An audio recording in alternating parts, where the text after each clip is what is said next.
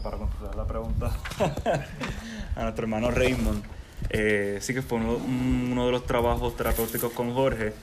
Habíamos tenido unos encuentros así sobre el amor y estábamos elaborando sobre el concepto del amor y cómo quizá eh, a través de él yo había podido llevar a cabo unos trabajos íntimos, bien importantes y cómo lo había vivenciado de formas distintas y actualmente como lo estaba vivenciando eh, completamente resignificado y reinterpretado.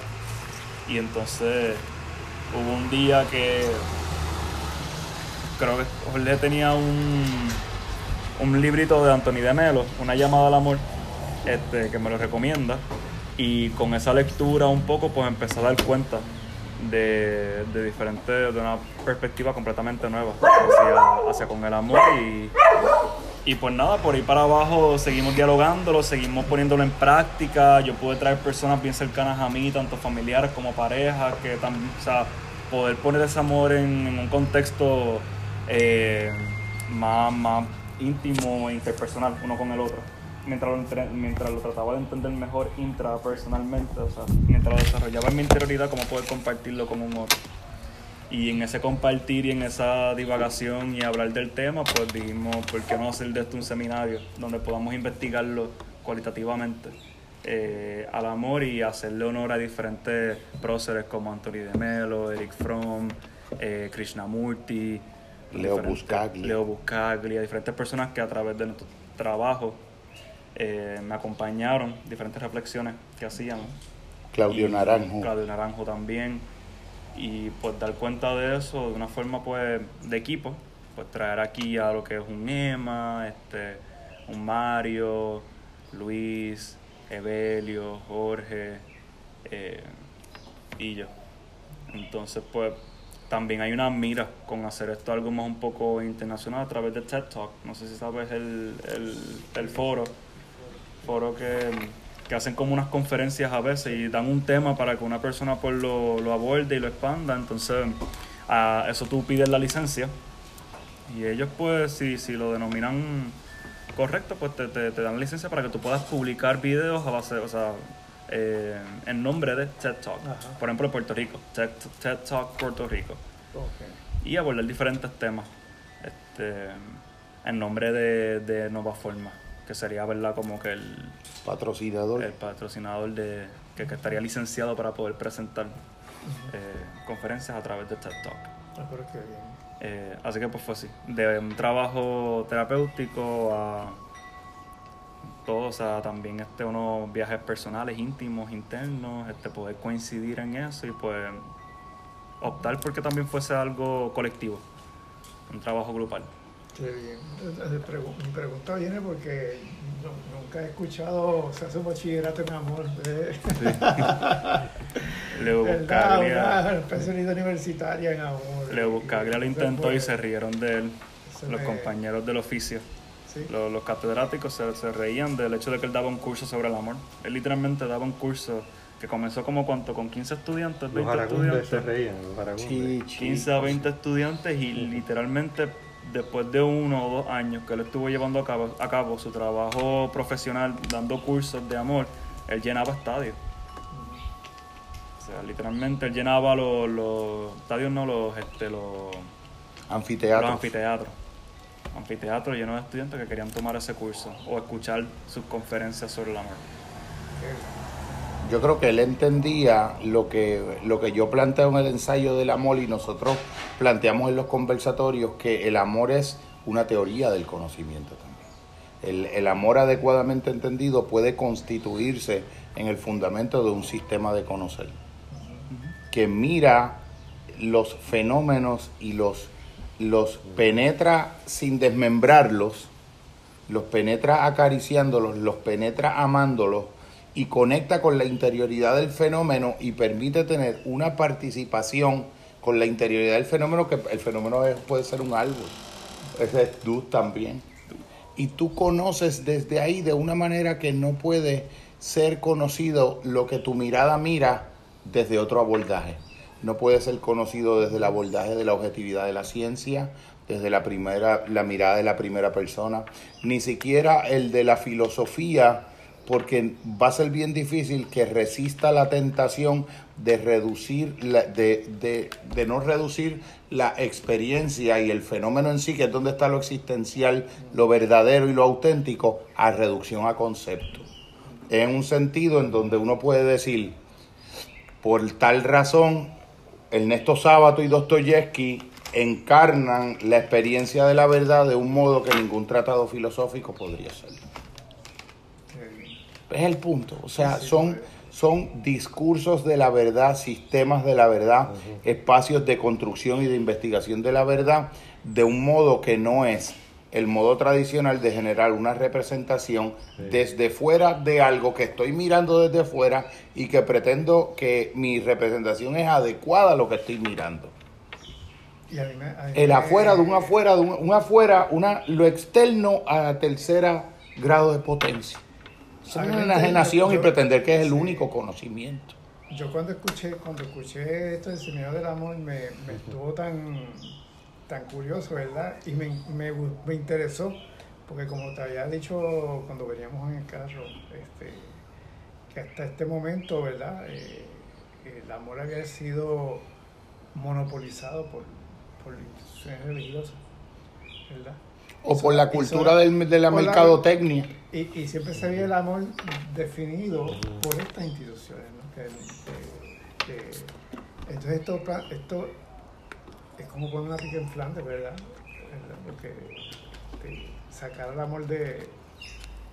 O ver, el amor desde otra perspectiva. Eh, es sumamente interesante, ¿verdad?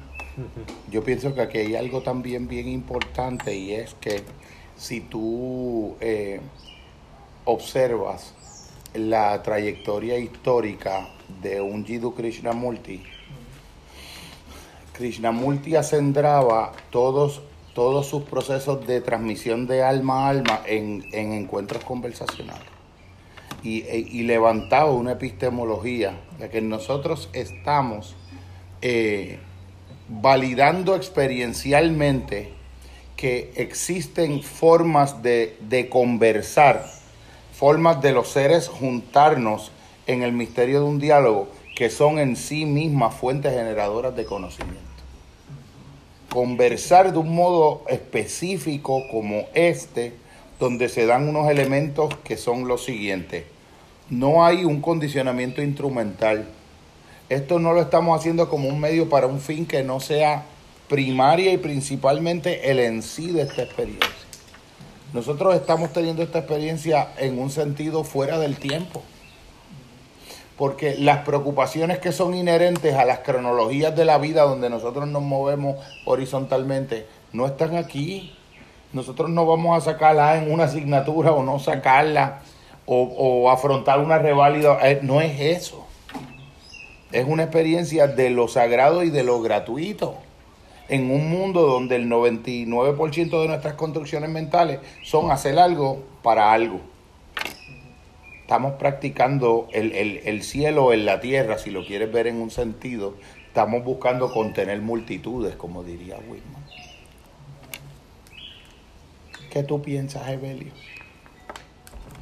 Es un ejercicio que no es fácil hoy en día ante una heterogeneidad de estímulos tan grandes como la que vivimos, porque la capacidad de escuchar es mucho más difícil que la capacidad de hablar.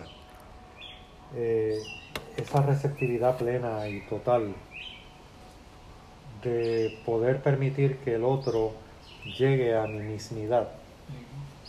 Eh, yo creo que no solamente responde, eso es en su etapa más superficial, a un elemento de carácter de heterogeneidad de estímulo, como acabo de decir.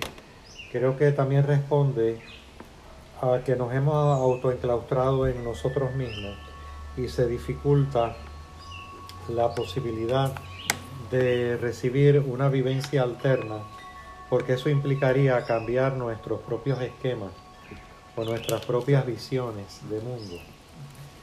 Entonces, pero es la única salida posible a un egoísmo depredador que vivimos cotidianamente y que estaba compartiendo con mi hermano Jorge en la charla de esa mañana de que cuando no es Pascua en diciembre, ¿no? En la época del Imperio Romano pues invadieron los bárbaros pues en la época de hoy en día pues este, eh, invaden las transnacionales.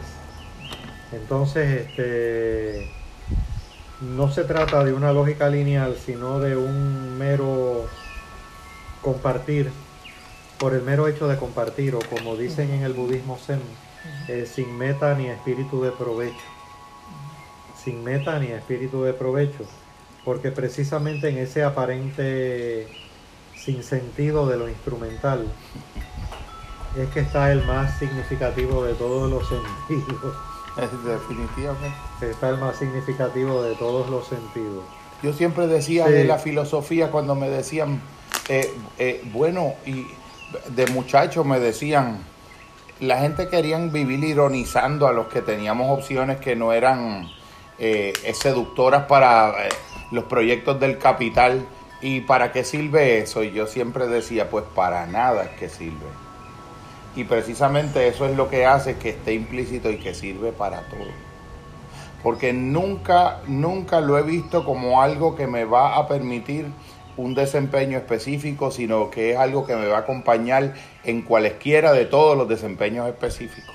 Que puede incluir limpiar un baño, que puede incluir velar un almacén una noche, que puede incluir llevarle a- eh, eh, comida a animales en una porqueriza, o cuando tú nos cocinabas en los retiros zen, que hacías ese alimento con ese amor.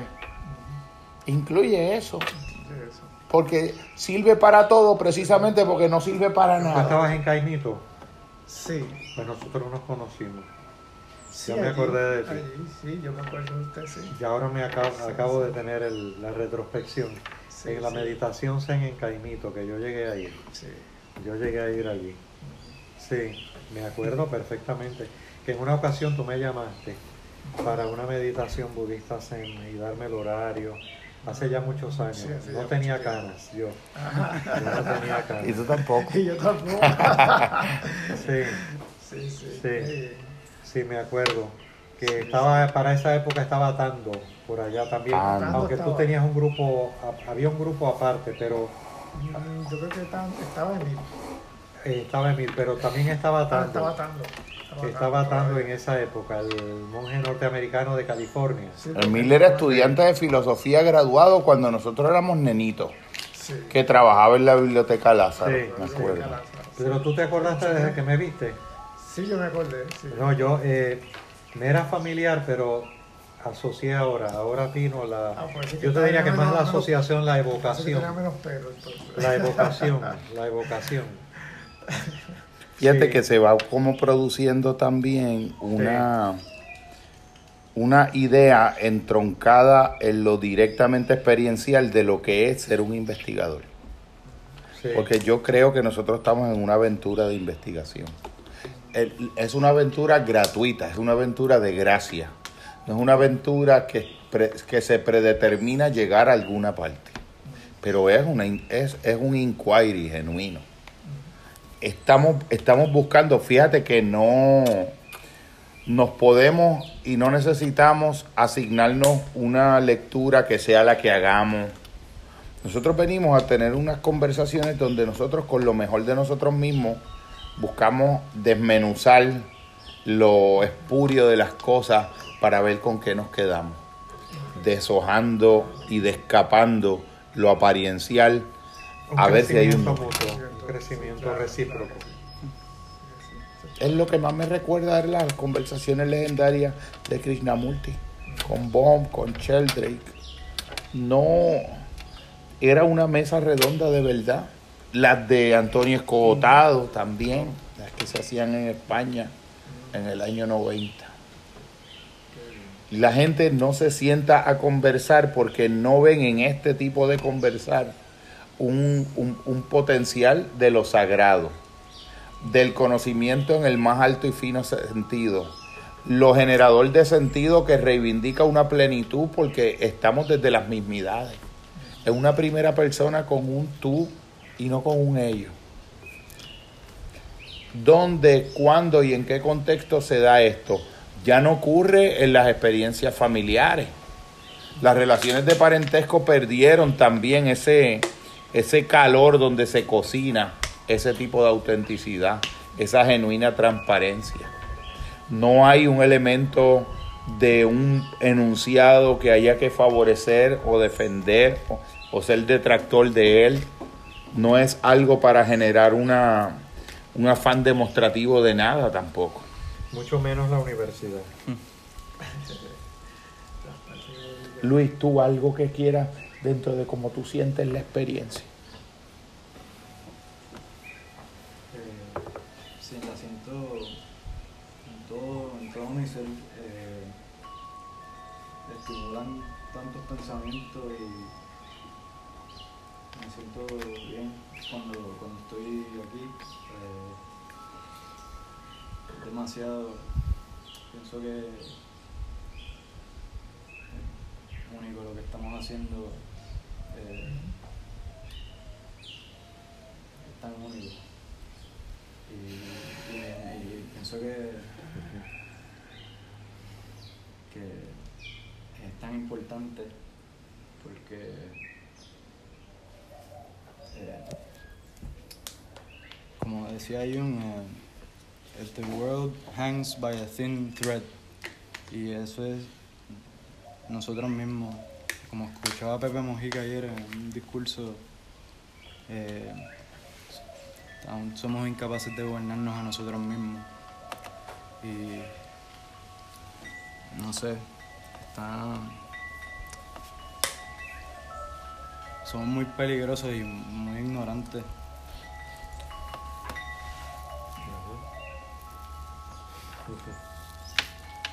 Y es necesario, es necesario que, que sigamos tomando esto en serio. Eh, tomarnos en serio esto por otra gente que no se lo puede tomar en serio. Y cuando estén con nosotros, pues que, que sepan que eso es importante. Eh, el amor y eh, tantas otras cosas. Se puede decir que, que se puede hacer una desmitificación de, lo que de, la concepción del amor en cuanto que se va avanzando en el, en que es como apofático, de lo que no puede ser dicho por palabras o de lo que puede ser como una, un acercamiento a la manera de la teología negativa al amor. Todo lo que ha quedado adherido, Ernesto Sábato llamaba esto delincuencia semántica. Somos delincuentes semánticos, delinquimos todos los días cada vez que usamos un término y lo dañamos usándolo para que no se refiere en un mundo donde tú puedes escuchar narrativos incluso de, de un hombre que mató a una mujer por lo mucho que la amaba. Es un acto supremo de delincuencia semántica. Y así con todo, delinquimos semánticamente con la palabra amistad, con la palabra lealtad, con la palabra solidaridad, con el decreto mosaico testamentario de intentar el amor del prójimo como el de Dios a ti mismo, no como el de tú a ti mismo, porque el, el amor tuyo a ti mismo también está ya sesgado, deteriorado, fracturado, corrompido, porque es un amor de un ser que se siente hueco, si no se llena de cosas, de objetos, de sensaciones, de gratificaciones que solamente tienen precio. El eje que hablábamos hoy. El amor es un eje vertical por excelencia, el fundamento de- del eje vertical y de lo sagrado. Salen como refracciones, emanaciones, como un sol con muchos rayos y que puede transformar la realidad. Para Dante, autor de la comedia, el amor era el que daba fe de la armonía de la música de las esferas y el que mantenía en movimiento el cosmos.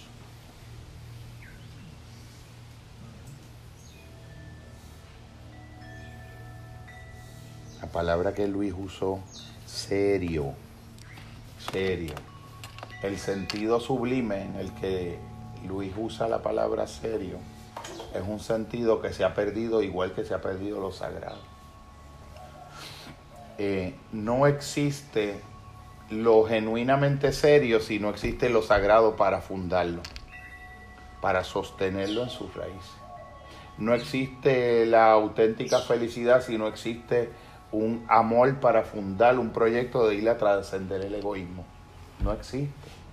Nosotros somos una sociedad que no somos serios. Nosotros somos unos charlatanes existencialmente. Somos unos apendejados existencialmente. Tenemos el síndrome del apendejamiento existencial. Porque para nosotros una depresión es que se nos falta una uña de acrílico. O que nos guayaron el carro en un estacionamiento. O que no nos va a dar el cheque al final del mes para los caprichos. Porque ni siquiera distinguimos bien lo que hablábamos, eh, Epicuro decía, tenemos, hay deseos naturales y necesarios, deseos no naturales y necesarios, y deseos ni naturales ni necesarios. Eso, eso se descoyuntó la posibilidad de un eje filosófico donde el sujeto pueda distinguir eso, porque cada apetencia que el sujeto tiene le da rango de necesidad, rango, y al lujo le llama necesidad y al deseo le llama necesidad. Él se vuelve la fuente que establece lo necesario, pero no lo necesario en el sentido axiológico, que sería un, un Nietzsche. Lo necesario en el sentido de el, consumo digestivo y, opíparo de cosas.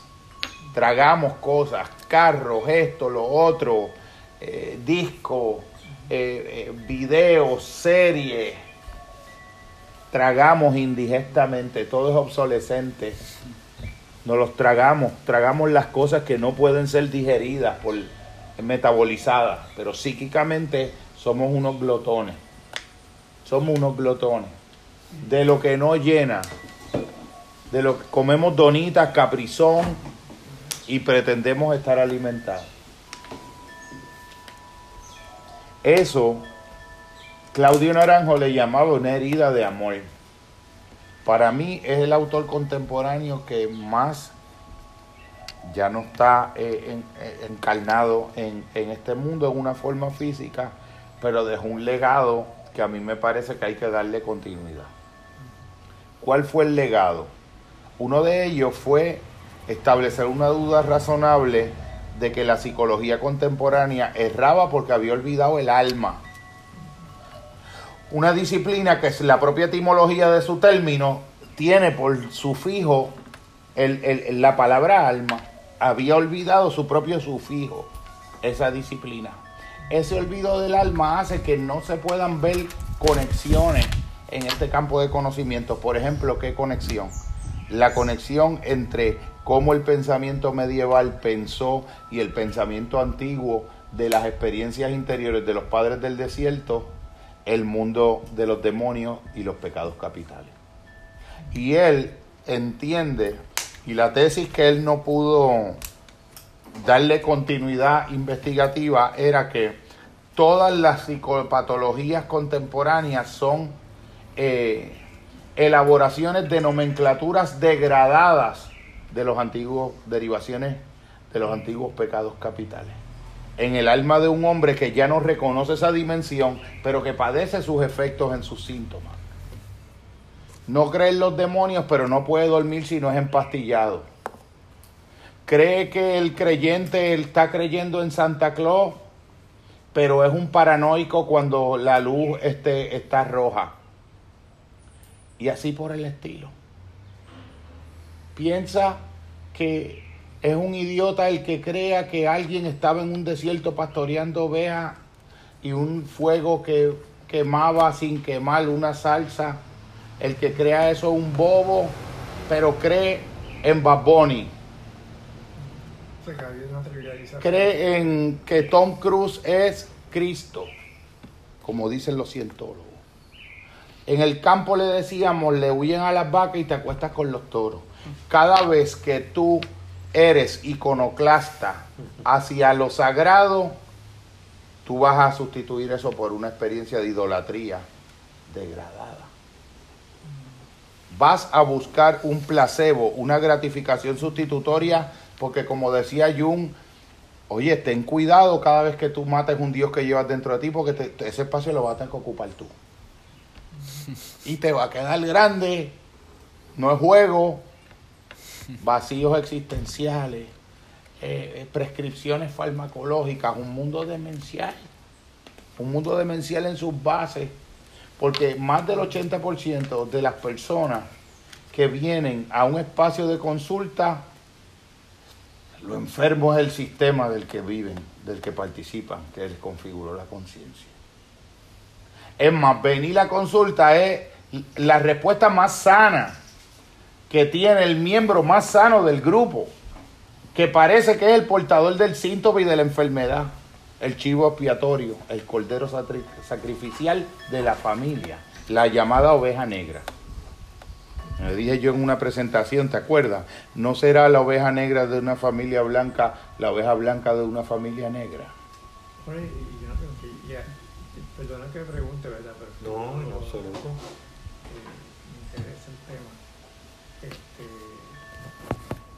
Se puede hasta cierto punto identificar que hemos estado persiguiendo una, una, una trivialización de lo que es el amor. Por supuesto, por supuesto, por supuesto.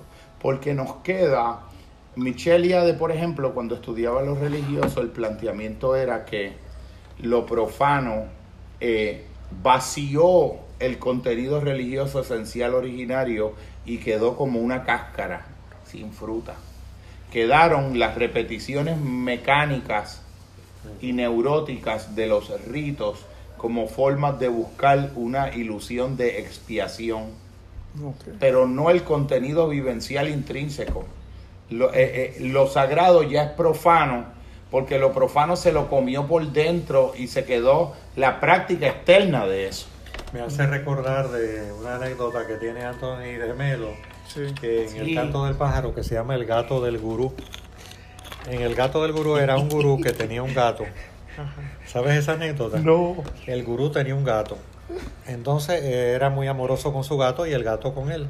Pero cuando él iba a dar sus charlas como gurú a sus discípulos, pues él amarraba al gato con una cadena a una especie de columna que había en la salita de conferencias en la India.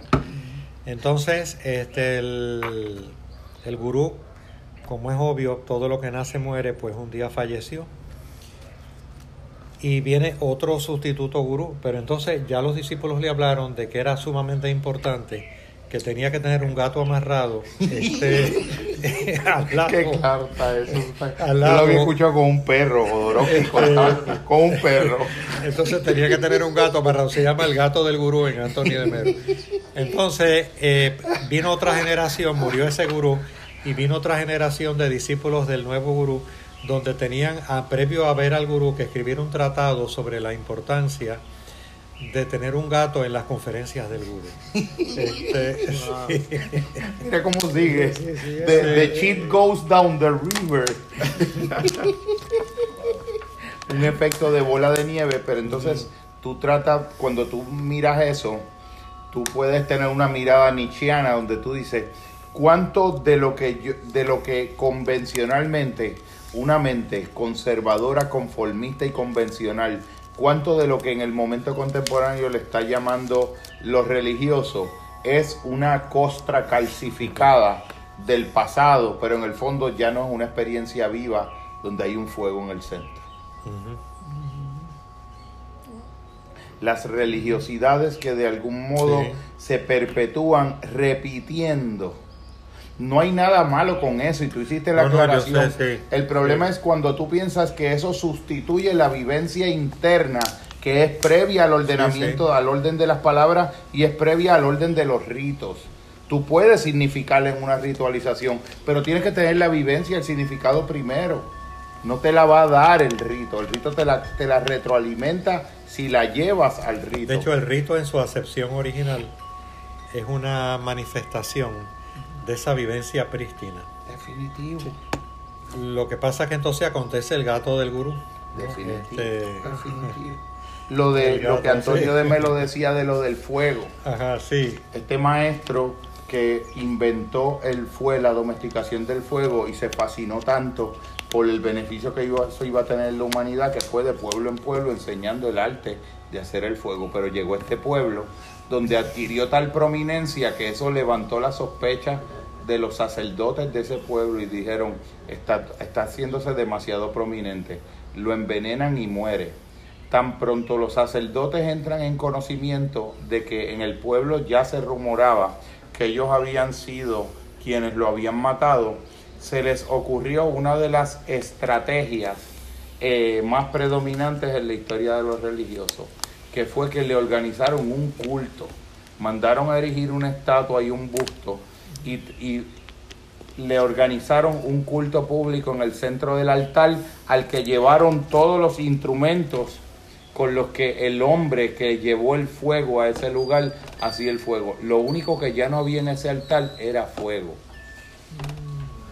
Había una veneración a los, a los dos pedazos de madera que propiciaban el fuego. Exactamente. Y al guía una adoración. Y al guía una adoración en sustitución de la hechura del fuego. Se de pasó de ser algo vivencial a algo, Sí, algo exacto. ceremonial. Ceremonial externo, pero Externo. en última instancia, pues vacío, ¿no? Esa complejidad de la forma religiosa, creo que de alguna manera la aborda el Tao, el, el I Ching, en términos de que cuando las formas religiosas llegan, está implícito a un nivel de complejidad, donde esa complejidad es el elemento preeminente, entonces se ha perdido una transparencia prístina.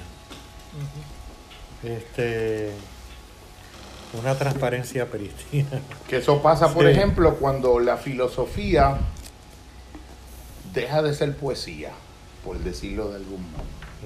Ya Aristóteles, Sí. cuando miraba a Heráclito, decía muy, por eso es muy oscuro. Eh, por eso era Eso Heráclito es sospechoso, Oscuro. es muy oscuro. Todavía esas imágenes están demasiado cargadas de instinto, de vida.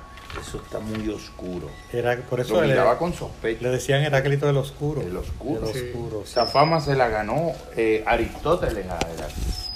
Muy oscuro. Nietzsche, por ejemplo, dice, no, no, esa oscuridad es lo más luminoso de Esos son los verdaderos filósofos originarios en un punto en el desarrollo de la conciencia donde todavía tú no puedes, que en eso Henry Colban tiene un elemento de eso, donde tú no sabes dónde termina la teología y empieza la filosofía o termina la poesía y empieza la música o el canto o la tragedia. Eso ahí es donde está el verdadero magma del que sale todo y del que ninguna al que ninguna hermenéutica puede reducir, como hace el logos que pretende eh, eh, digerir el mito, reduciendo. Ser una hermenéutica, el logo una hermenéutica del mito, pero pretende agotar la fuente que sostiene la propia hermenéutica. A mí yo creo que eso es parte de lo que Nietzsche como que aquí hay una pérdida hay algo originario en los presocráticos. Que ya en Sócrates se puede ver como que se podía estar perdiendo porque podía haber como una infatuación de la razón, algo parecido a nuestro momento histórico. No hemos este, encontrado la cura del COVID, la cura del COVID está en una vacuna, que algún día vamos a encontrar si seguimos investigando suficiente el RNA. O sea, cuando, cuando un científico tiene una pregunta sin respuesta, nunca se va a cuestionar si es que no ha encontrado la respuesta porque está buscando donde no es. Nunca se lo va a cuestionar porque forma parte de su metafísica no serle consciente esa posibilidad. Porque para él su metafísica no es metafísica. No es un presupuesto que él asume, es una categoría de lo real que él se otorga, pero que se la niega a todo lo demás. Ser el típico científico que todo el mundo es religioso menos él. Eso es una religión. El capitalismo es una religión y la ciencia es un derivado de esa religión. Pero que no se ve a sí misma como religioso. Yo pienso que el, el amor te da una mirada, por ejemplo, te permite restaurar que las respuestas definitivas en lo humano nunca las va a poder dar de modo definitivo la ciencia. No pueden venir de ahí porque eso no toca el corazón humano. Eso te deja en un mundo objetivado que de tanto objetivar tú te acabas objetivando tú a ti mismo también. Es un mundo, tú lo has visto, un mundo de los psiquiatras que te está mirando, no está escuchándote. Está mirando a ver si te tiene que subir el ativán, el bajar el huelbutrín, si él no te está, él no te está mirando a ti. Para él, tú no eres nada distinto de lo que para un mecánico es estar escuchando el ruidito de un carro. A ver cuál es la válvula que hay que cambiar. Un mecanicismo hidráulico puro. El amor yo creo que es como un acto de rebeldía contra eso. Es, es un acto contracultural. Hoy, hoy, hoy yo lo mencioné, que la recuperación de lo sagrado es un acto contracultural por, el- por, el- por antonomasia. Por excelencia, Y el sí. amor es el centro de eso. Porque amar es la cosa más anticapitalista que uno se puede imaginar.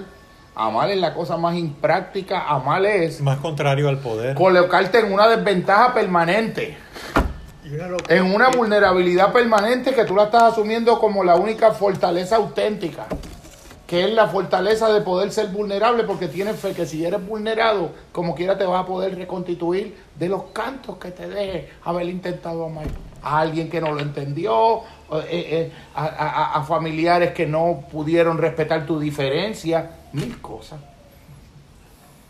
Mira a ver si este tema eh, ramifica. Ramifica así y, y, y es, es todo menos reduccionista. Uh, Todo menos reduccionista. es un grito de rebeldía, de inconformismo contra cualquier forma de reduccionismo. El amor es una cosa que, que, que es revolucionaria. Revolucionaria completo. Completo. Sí, es una dinámica diferente. Eh, Aunque no pudiéramos ser muy, muy pesimistas en cuanto al, al, al amor, ¿verdad? Porque este, no es que se haya perdido. Es que realmente el sistema de facto, pues no. no Está diseñado está para que eso no sea posible porque eso da una plenitud que no te deja con una sensación de que te falta algo, que tienes que ir a buscarlo afuera. eh, también como No tienes que comprar nada. también como ruptura de las asimetrías existentes. Es, es una ruptura de las asimetrías existentes de quienes tienen más y quienes tienen menos. Eh,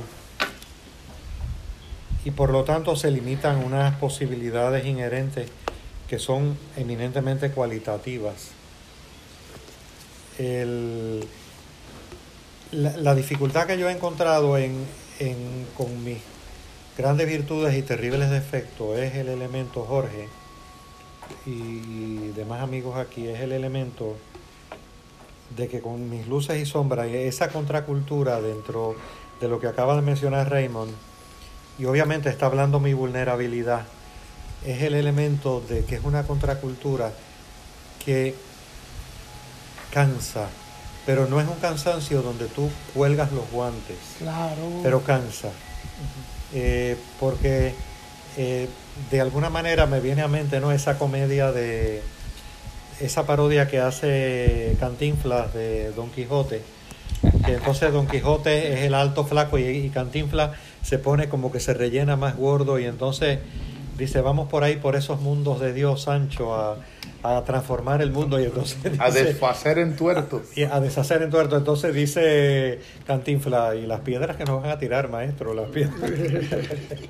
este, o sea, el elemento de esa dinámica, eh, hay algo como inherente en este plano que se resiste. Eh, pero precisamente es ese lugar donde donde es necesaria esa posibilidad, donde nace, ¿no? O sea, en el principito se expresa como que es tan misterioso el país de las lágrimas, que es muy misterioso el país de las lágrimas. O sea, eh, o cuando dibuja en el desierto de Sahara, este es el paisaje más hermoso y más triste del mundo. Este, o sea, hay una característica en este plano. El mismo, ¿cómo se llamó este norteamericano que vivió mucho en España? Orson Welles.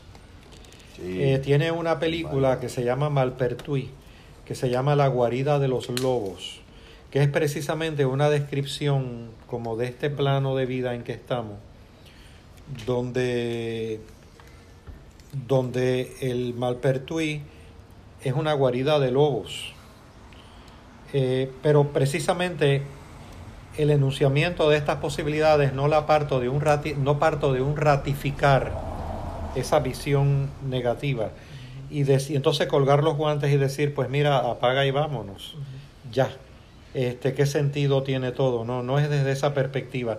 Quizás es más bien desde una perspectiva que trajo Gurdjieff, que decía que en la medida que podíamos ver dentro de nosotros las posibilidades más sombrías, aparecían espontáneamente las posibilidades más luminosas. Definitivo. O sea, eh, eh, un ocultamiento de ese abismo sombrío en nosotros es un ocultamiento eh, que requiere un gran valor, pero a la misma vez, eh, porque hasta incluso el propio Gurdjieff decía que, de hecho, lo había experimentado con muchos de sus seguidores, llegaban a una fase que era hasta peligrosa porque había una absoluta vulnerabilidad, pero en esa absoluta vulnerabilidad había un cambio eh, donde esas posibilidades sombrías se tornaban el, el medio, la, la geografía que permitía ver el sol, Qué bello lo que permitía ver el sol. Qué bello. El medio, la geografía, Sí, que permitía ver el sol. que permite ver el sol. O sea, conocer, conocer el, increíble tú acabas de decir. Eh, ese elemento eh, desde alguna manera, por ejemplo, eh, decían que muchas veces el propio eh, no en una, en, una relación, vamos a decir, él decía que en el exterior de su círculo las verdades tenían que decirse con relatividad. Eh, o sea, él lo expresaba diciendo, si estás en una iglesia y te tienes que quitar el sombrero, quítatelo. Y como él estaba en Francia, decía, aunque lo consideres internamente, mer de la mer, mierda de la mierda. Pero en el círculo íntimo, eh, de hecho Gurdjieff pisaba muchos callos, él le llamaba. Pero cuando, le, cuando había un elemento que se veía hasta casi cruel, él no lo visualizaba de esa manera en el sentido de que él percibía que ese pisar los callos no era al yo más auténtico nuestro, sino a nuestra, a nuestra máscara en términos horizontales. Entonces, el atisbar esa posibilidad de la máscara me hacía atisbar desidentificarme de esa máscara en función de encontrar mi ser más íntimo. Por ejemplo, un caso muy concreto. Se dio el caso de, ay, ¿cómo se llamaba él? No era T.S. Eliot, era otro, que era un famoso arquitecto en Occidente. Entonces, en un momento, este, él le dijo a Gurdjieff eh, unas frases, pero desde su personalidad. Y entonces él se sintió muy indignado, pero después lo comprendió. Cuando Gurdjieff lo miró de arriba abajo y dijo, ¿y desde cuándo un huevo le habla a un gallo? Le dirige la palabra a un gallo. O sea, este, el, pero habían unos elementos que en última instancia eran eh, en esa didáctica del amorosos, sumamente amorosos. Este, Una mordacidad tipo zen. era, era una mordacidad a veces, este, por ejemplo, con uno de sus discípulos, eh, con A. Orange, que era un inglés, este, en un momento dado, el propio Gurdjieff relata, él, que llevó a confrontar a Orange porque Orange se había casado. Entonces, y usted ha dejado la obra, pero lo que estaba haciendo era un papel, nada más, Gurdjieff, un papel. Y usted se ha casado y ahora va a dejar de seguir la obra. Entonces dice, no, no, pero maestro, yo estoy casado, pero yo voy a seguir la obra. Dice el propio Gurdjieff, sentí este, una gran conmoción al desempeñar mi papel de cruel, una gran conmoción al ver la serenidad de Orange.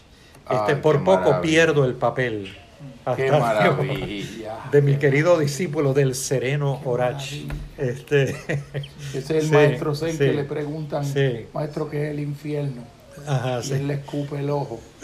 Y cuando el otro saca el sable para sacar cortarle la cabeza, le dice, ese es el infierno.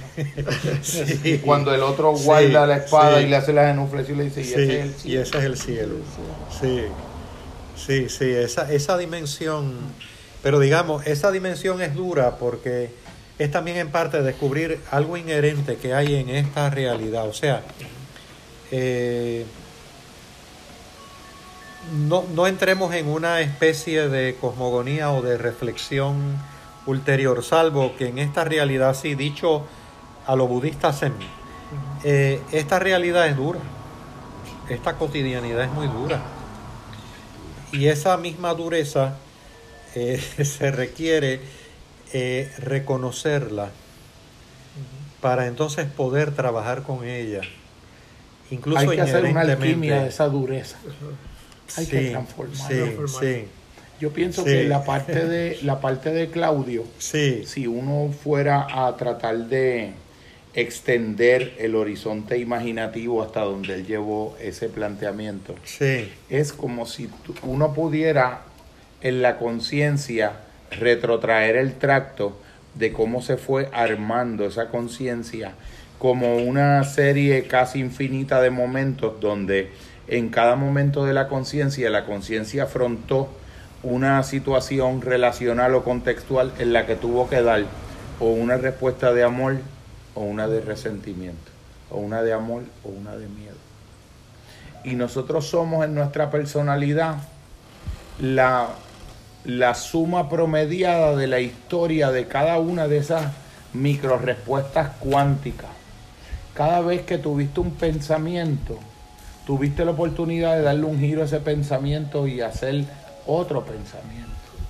Pero estoy, lo veo hasta un nivel casi, casi cuántico que si pudiéramos decir de algún modo para ponerlo gráficamente, si un proceso eh, convencional de conciencia de un estado mental diario tiene un flujo de conciencia de 60 mil pensamientos, la conciencia más profunda tuvo 60 mil oportunidades de tener un pensamiento de amor por día de conciencia. Un pensamiento de amor, incluso cuando lo que recibió no fue amor, que para Anthony de Melo es la cosa más dura es reconocer nuestros errores y Wow. devolver mal con bien. Devolver mal con bien. No prejuiciar, no tener prejuicio. De las tres cosas más duras. No tener prejuicio. Conocernos a nosotros mismos como en realidad somos y devolver mal con bien. Pero ese mal con bien puede ser hasta la calidad con la que yo eh, me experimenté fisiológicamente cuando el carro de al lado me quiso pasar por el lado. Es que, es que para mí es algo que la conciencia lo puede llevar a un estado del ser que puede convertir cada micromomento de la mente en una oportunidad para que destelle un- una partícula de luz ahí mismo. Y lo vas configurando. Que la historia de una persona humana que después termina que depresión, que maníaco depresivo, todas estas nomenclaturas, él, él las lleva a, lo que hace es sugerir la posibilidad de tú llevarlas a un minimalismo donde tú puedas leer el desarrollo de la historia de una, de una vida humana singular, como el desarrollo de qué ha sido la historia de esa conciencia con el amor o con la ausencia del amor, que es lo que le llama herida de amor. Para él, nuestras personalidades son heridas de amor. Claudio Naranjo No, es sí. el planteamiento. con lo del enneagrama, porque es una lectura bien diferente. Lo que pasa es, Claudio es un Gurdjieff, Sí, sí. es un nivel así. No es el- la utilización del enneagrama. Lo que sí. pasa es que pienso Sí. que eh, eh, eh, él llegó a un punto a partir del cual se puede seguir caminando. Claro, claro. Esa es la parte que yo tengo metido en la mente. Un desarrollo en esa dirección. Que el amor puede ser incluso un fundamento de un sistema terapéutico y un fundamento de una, de una diagnosis del sujeto a nivel del alma. Esa es la... Eso sería, eso te, tendría Mi que tener una, sospecha. deci- una decisión férrea de, de amor. Imagínate, imagínate lo que sería un proceso terapéutico que implique que tu único compromiso sea Un anhelo en muy cada en interacción de tu vida, en cada momento donde, porque la interacción incluiría desde qué emoción yo voy a interaccionar con mi recuerdo de algo. O sea, yo lo llevo a la totalidad de las formas posibles de momentos de conciencia. Los recuerdos, las vivencias, las reacciones reactivas en tiempo real, todo. Que todo pueda ser examinado a la luz de que todo puede ser un momento kairos, todo puede ser cada instante un momento oportuno para darle un giro diferente. Bueno, tú estás trayendo una, una dimensión muy profunda y, y tú mencionaste hace un rato que estaba también planteándoselo a Raymond, de que te llamaba mucho la atención el Tai Chi. Creo que tras esa reflexión estás teniendo, Jorge, una, una profunda intuición, porque el Tai Chi te hace una integración de mente, cuerpo y acción de movimiento. Por lo tanto, o sea, yo tengo que estar consciente de que tengo que dar un movimiento a la derecha, a la izquierda, Ajá. al frente, atrás. Entonces, también está la, la carga emocional de ese movimiento, pero cada movimiento. En el Tai Chi decía, por ejemplo, que yo le estaba hablando a Raymond ahorita cuando estábamos aquí hablando solo, que había conocido a un maestro de Tai Chi, que era este de origen argentino, Ángel Rusín, ya debe estar muy mayor, si no ha dado el cambio ya. Y nos reuníamos con él en la iglesia Sagrado Corazón. Él solicitaba el alquiler a la iglesia y usaba el gimnasio. Había estado en un monasterio Shaolin por ocho años, entraron 40 y él fue uno de los dos que, de los únicos dos que concluyeron. Y dice que la ceremonia en la antigua China, en el taoísmo, allí en Taiwán, fue muy sencilla. Le entregaron el kimono y un saludo reverencial muy sencillo y ya. Eh, después de ocho años en el monasterio Shaolin. Entonces él parecía que flotaba, cuando que no había gravedad, cuando él tenía el movimiento. Algo movía el cuerpo por él. No era él quien estaba moviendo el cuerpo. Entonces él solía decir que en la medida en que hacía el movimiento de Tai Chi a nivel corporal tenía unas vivencias eh, que eran inexplicables, que trascendían meramente la función de las emociones o de la mente. Y para él era importante integrar esa acción de el movimiento como cambio de conciencia. O sea, dicho Qué de otra, bien, qué bien, eh, qué eh, bien. en otras palabras, hay una El movimiento como cambio de conciencia. el movimiento Está como cambio. abusivo hoy. Pero ese Está movimiento. abusivo. Bueno, él una vez me confrontó porque él me dijo, yo muy joven, me dice, estás buscando alter- las alternativas que tú estás buscando, no las estás encontrando porque las estás buscando solamente a través del intelecto y la emoción.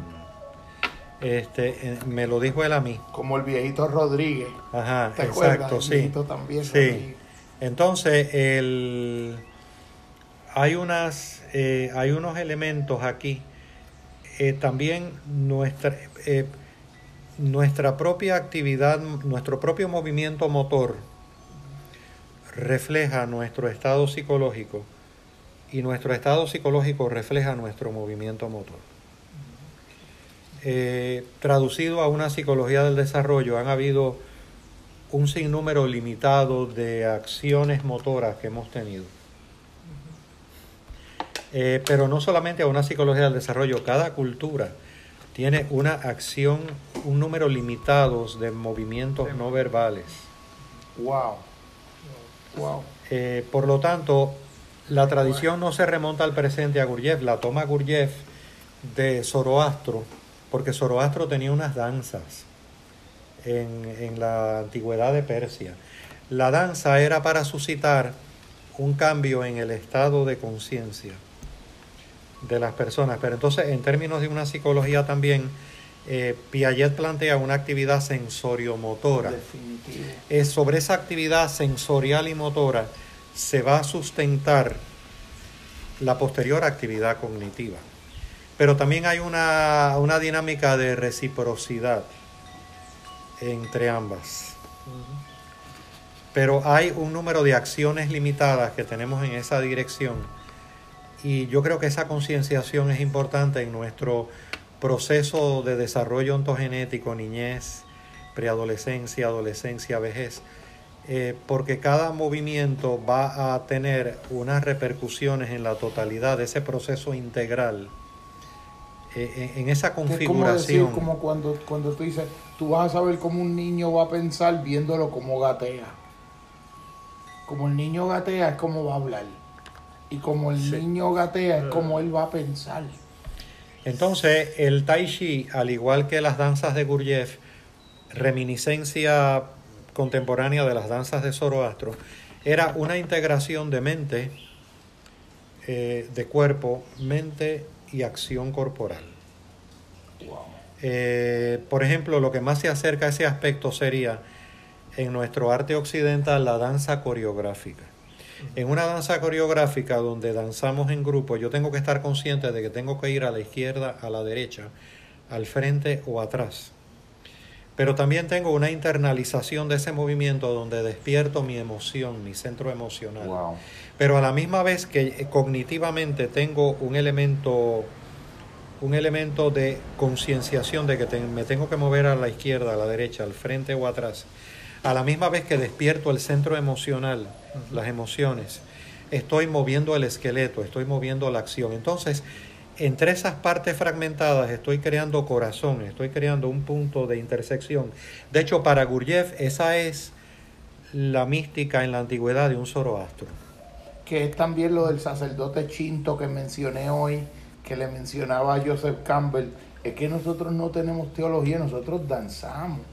Exactamente. Nuestra teología Sí, es una sí. danza, nosotros no entiendo lo que me estás preguntando. Sí, porque aparentemente yo lo que creo es, Sí. eh, por, por lo, lo poco que he podido experimentar, es que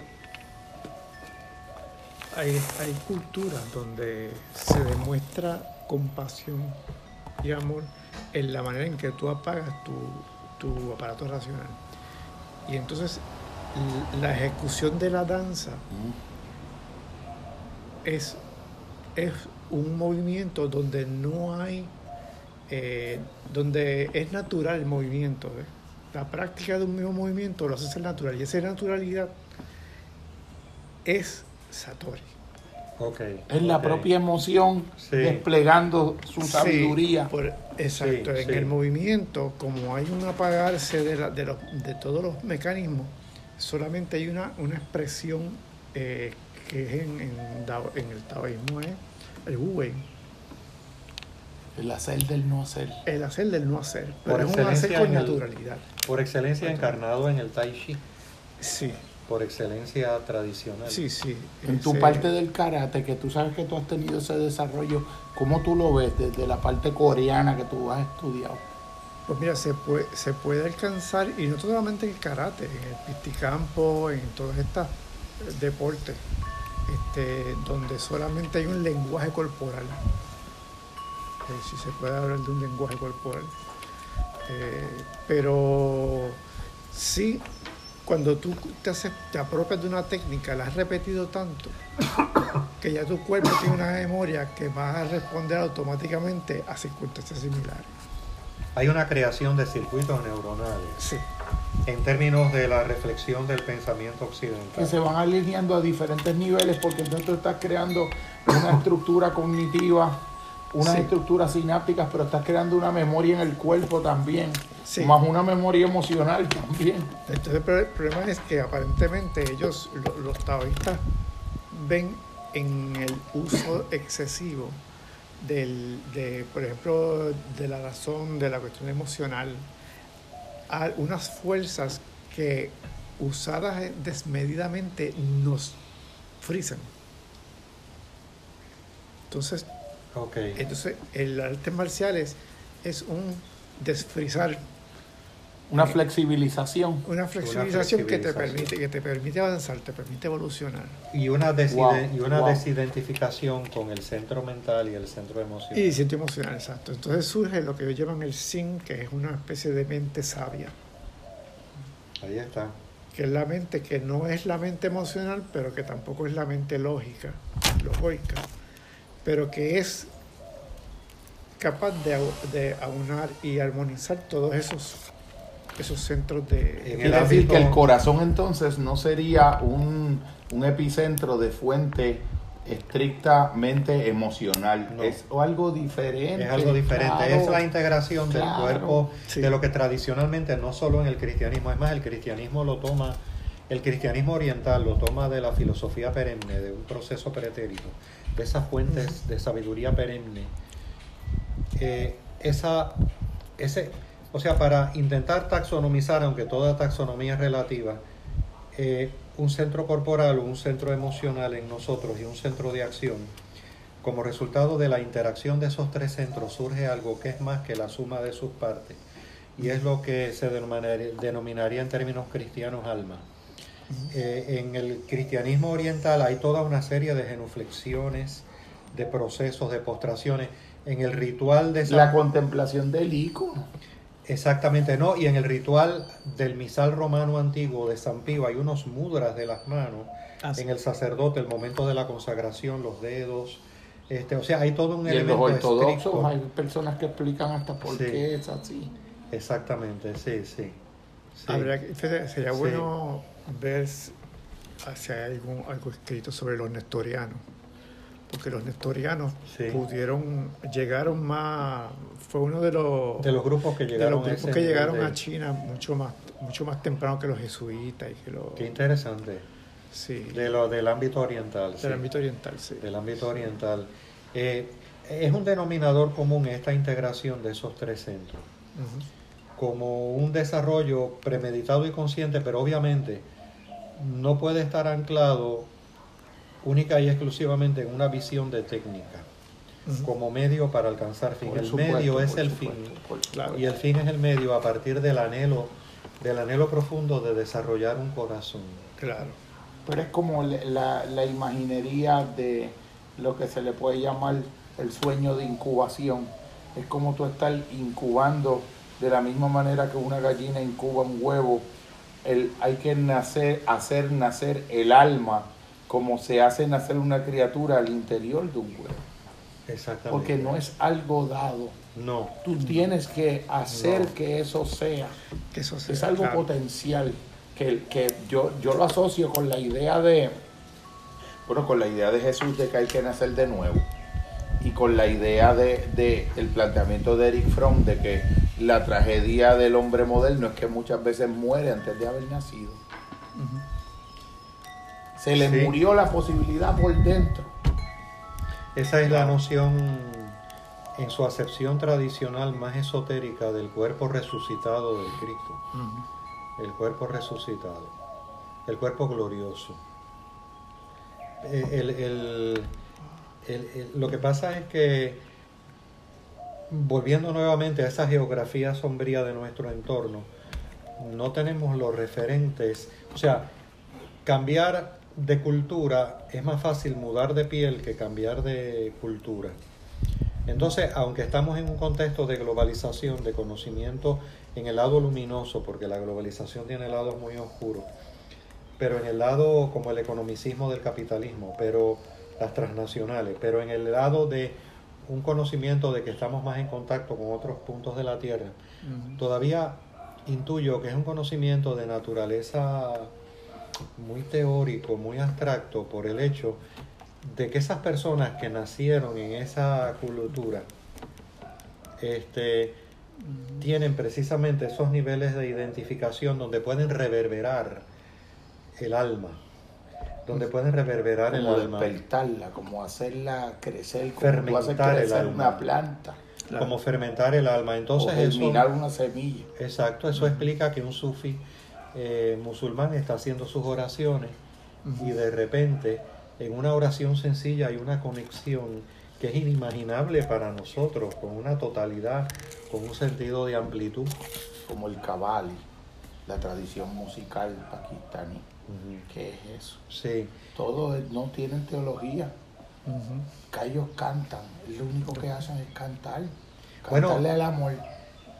es- una teología vivencial. Son poetas. son poetas. Son eh, eh, esto que voy a decir ahora es forzado, es muy forzado, pero sé que me vas a, a entender. Eh, es una teología vivencial. Definitivamente. O sea, vivo a Dios, que es muy diferente a pensar en Dios. Definitivamente. Sí, sí. Sí, de hecho, de hecho en, en el, el arte marcial y por lo menos cuando si no haces ejercicio, no se te va a hacer difícil. Exacto, sí. Porque no se da la, el, el apagarse de la, del, de Del la- aparato racional. De, Sí, esa ah, identificación sí, con es- el centro mental. Cuando hay una técnica que se hace bien natural, que ya, ya surge, la razón es así. Hace como, son como, como choquecitos de, de, de válvulas que se abren y se cierran. ¿ves? Entonces, pues, ¿qué pasa? Que no es que vamos a caer en un en vacío, tal No, como lo no, plantea el no.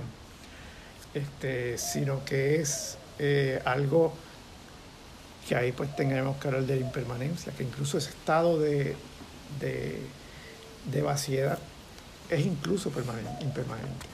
Entonces se vuelve otra vez. Quiere decir que está de lleno de todo lo demás. De lo que está Claro vacío que es de mismidad intrínseca. Claro que Está sí. vacío de, de- de solamente él mismo. Él mismo. Está lleno de todo lo demás menos él mismo. Porque él es todo lo demás. Sí, sí. Yo, yo la cuestión de lo del vacío en el mundo zen, yo la leo como es que es una forma impensable de lo lleno, por decirlo de algún modo. Para mí es lo más lleno. Es que la, la, por ejemplo, Yo no lo veo como una Sí. nada del nihilismo filosófico No, en términos de occidentales- Sartre, yo no lo veo así. No, en términos occidentales, la nada de, en términos de cristianismo occidental, la nada de San Juan de la Cruz Ajá. no es la nada de Jean-Paul Sartre. Por supuesto. Porque en Jean-Paul Sartre tiene que haber un sujeto que observe algo que considera como nada. Pero Menos a en él San Juan mismo. de la Cruz, Menos menos a él a él mismo. Pero en San Juan de la Cruz hay una nada que es un todo. Porque, eh, de hecho, lo expresa Ángel Darío Carrero, el puertorriqueño que era franciscano, que en paz descanse. Este, cuando él dice, y cuando todo era nada, refiriéndose a la divinidad, apareciste tú. Y ya nada era nada. Wow, Mm, wow, wow. ¿Ves? Este, Sí, sí. Esa, esa belleza, ¿no? Este, Un gran, un gran poeta. sí, sí. Tradujo a Angelus Tilesius sí, al español. sí. Al español porque él sabía alemán. Sí, Sí. fue traductor de la obra. De la Angelus obra de... El- el- lo que yo me digo es, y, y vuelvo a traerlo, no en función de recrearme en la imposibilidad de los procesos, sino que conociendo la limitación de los procesos, sea una especie de catapulta para nosotros, ¿no? o quizás estoy pensando solo en mí. Eh, es que no, no tenemos el referente cultu- sociocultural. Eh, tenemos esa limitación eh, de que no tenemos el referente sociocultural. Bueno, tan temprano como 1940, yo tengo bachillerato, maestría y doctorado en psicología académica e investigativa, y tan temprano como 1940, Gurdjieff dijo que la universidad era el sitio donde se cocinaba la cultura. Se cocinaba. O sea, se, se hacía un sofrito, un, Un ensamblaje ahí recalentado. O sea, el, el- el elemento sí, es sí, sí, sí. que hay un maestro SEM que ha estado toda su vida en un contexto inherentemente eh, desplegado en sus funciones socioculturales o un monje oriental en su mundo, eh, no es algo que nos está haciendo muy accesible y sobre todo en el lado sombrío de la globalización. Pero estoy planteando esto no para que digamos, caramba, mira lo que dijo Evelio, pues estamos imposibilitados. No, no, es como catapulta para nuestra conciencia de buscar trascender ese aspecto. Yo, por ejemplo, cuando Ajá. tú estás hablando, Sí, eh, me llama la atención que conjugaste Andel Darío en presente. ajá, sí, como, dice, como Ángel dice, Darío. o sea, me dio una sensación tan bella cuando lo estás diciendo. Sí, sí, Porque él es un poeta vivo. sí, exacto. Cuando tú lo, cuando, Exacto. cuando tú lo haces advenir a este Sí, momento. a este es momento, un misterio sí. grande porque tú lo acabas de decir como él, como dice Ángel, Ángel Darío, Darío, y sí. después dice no dado el, ya él dio el paso. Sí, Pero cuando tú estás diciendo lo que él dice, es como que lo sigue diciendo. ¿Entiendes?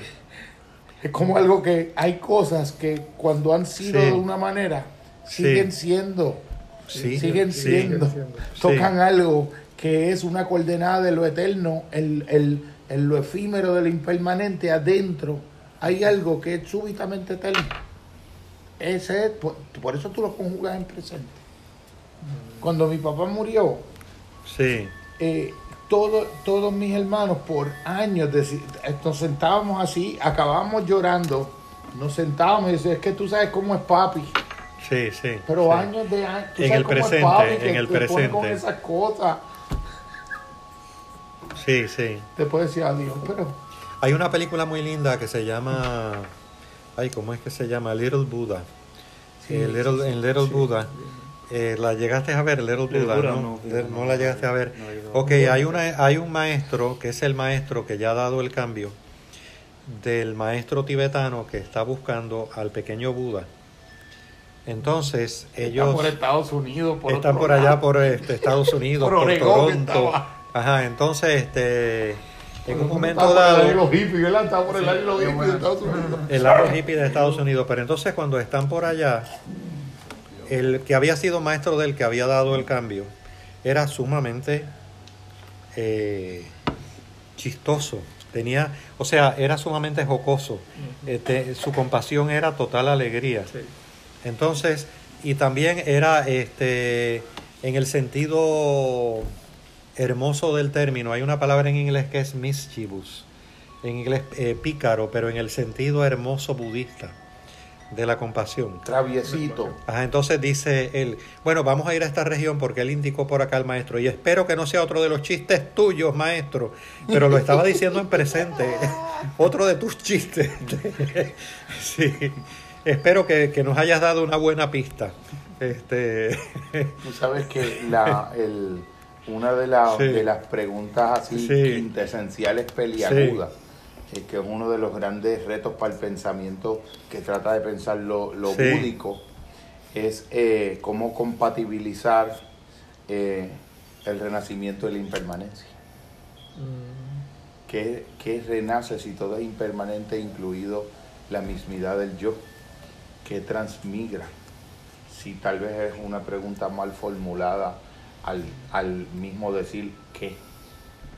Es, es- es- es un- es algo sumamente sutil que yo creo que ellos lo responden contemplativamente.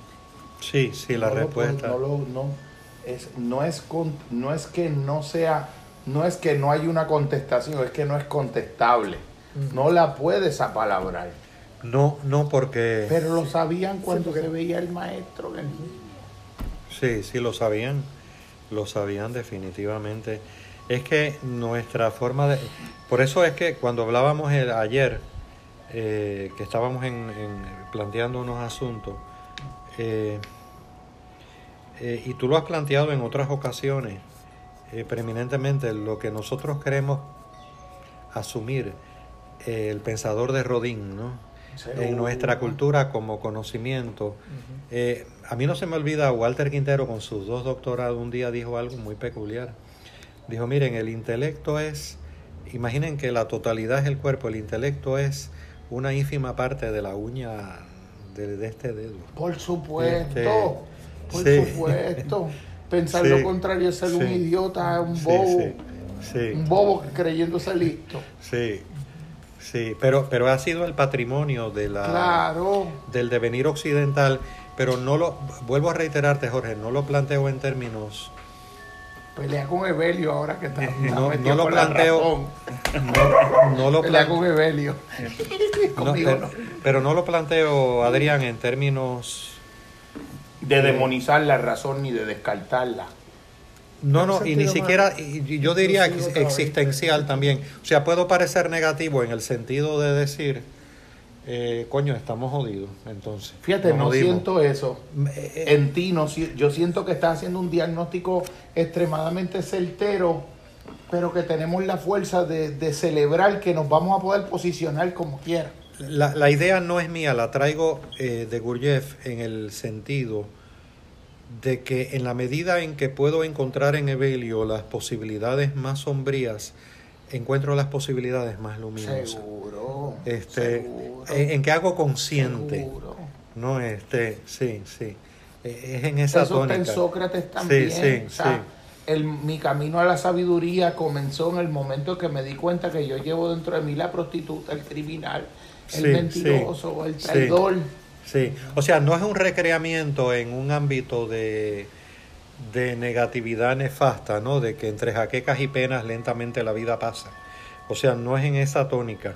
Sino que la magnitud Sí. del bien es proporcional a la posibilidad del mal en ese mismo momento de ese bien. Es más, para Gurdjieff emergía como burbujas, o sea, hay una reverberación. Definitivo. Por hecho, de hecho, por eso el método de él lo veía muchas veces, muchas personas eh, en lenguaje puertorriqueño se dropeaban, porque él llevaba la dinámica a una situación en la interacción grupal que cada uno salía retratado y lo hacía exprofeso, como buen maestro sufi que tenía una trascendencia sufi, donde él mismo hasta incluso buscaba quedar mal para que no lo idealizaran. Wow, Pero entonces, wow. ese elemento a la misma vez a la misma vez que suscitaba unos egos estrujados eh, que muchas veces asumían el decir no tengo que continuar para ver qué encuentro aquí u otros egos que decían me voy para el carajo porque me han ofendido. Eh, se suscitaban curiosamente unos elementos luminosos que de repente decían pero de dónde salió esto no este en esa línea no unos elementos muy luminosos. Hay algo Ajá. que Claudio no menciona, Sí, que a mí me... Mi alma siente la curiosidad de indagarlo. Y es cómo, cómo uno puede integrar lo que esa palabra que a ti te gusta, que es casi como califragilístico, que esa que es autorretroreparentalización. Eso es algo que yo no, no, pero hace mucho sentido. retro reparentalización o sea que yo puedo viajar en el alma a la profundidad más profunda de mi alma a, a volver a ser yo mi propio papá y mi propia mamá.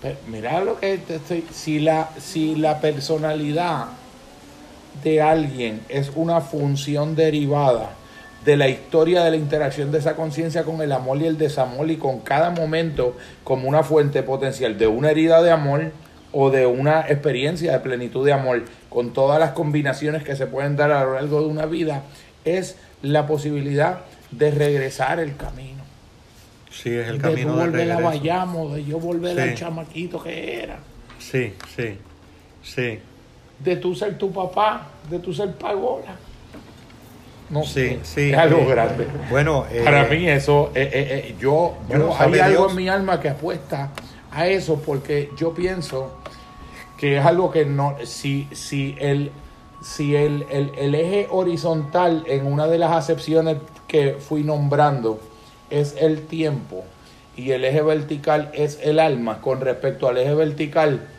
el pasado no es lo anterior, el pasado es lo más adentro del propio eje. Sí. Míralo, sí. mirar, mirar Sí, por donde es que lleva mi mente. Sí, no, no es el pasado cronológico. No, eh, no es un pasado de lo anterior, es, el, e- es lo más profundo del eje vertical del propio presente horizontal. Y yo puedo ir ahí a ser mi papá y mi mamá de nuevo. Es, un, es el A elemento. completar la labor de papá y de mamá dentro, a, a- a reestructurar los afectos primarios.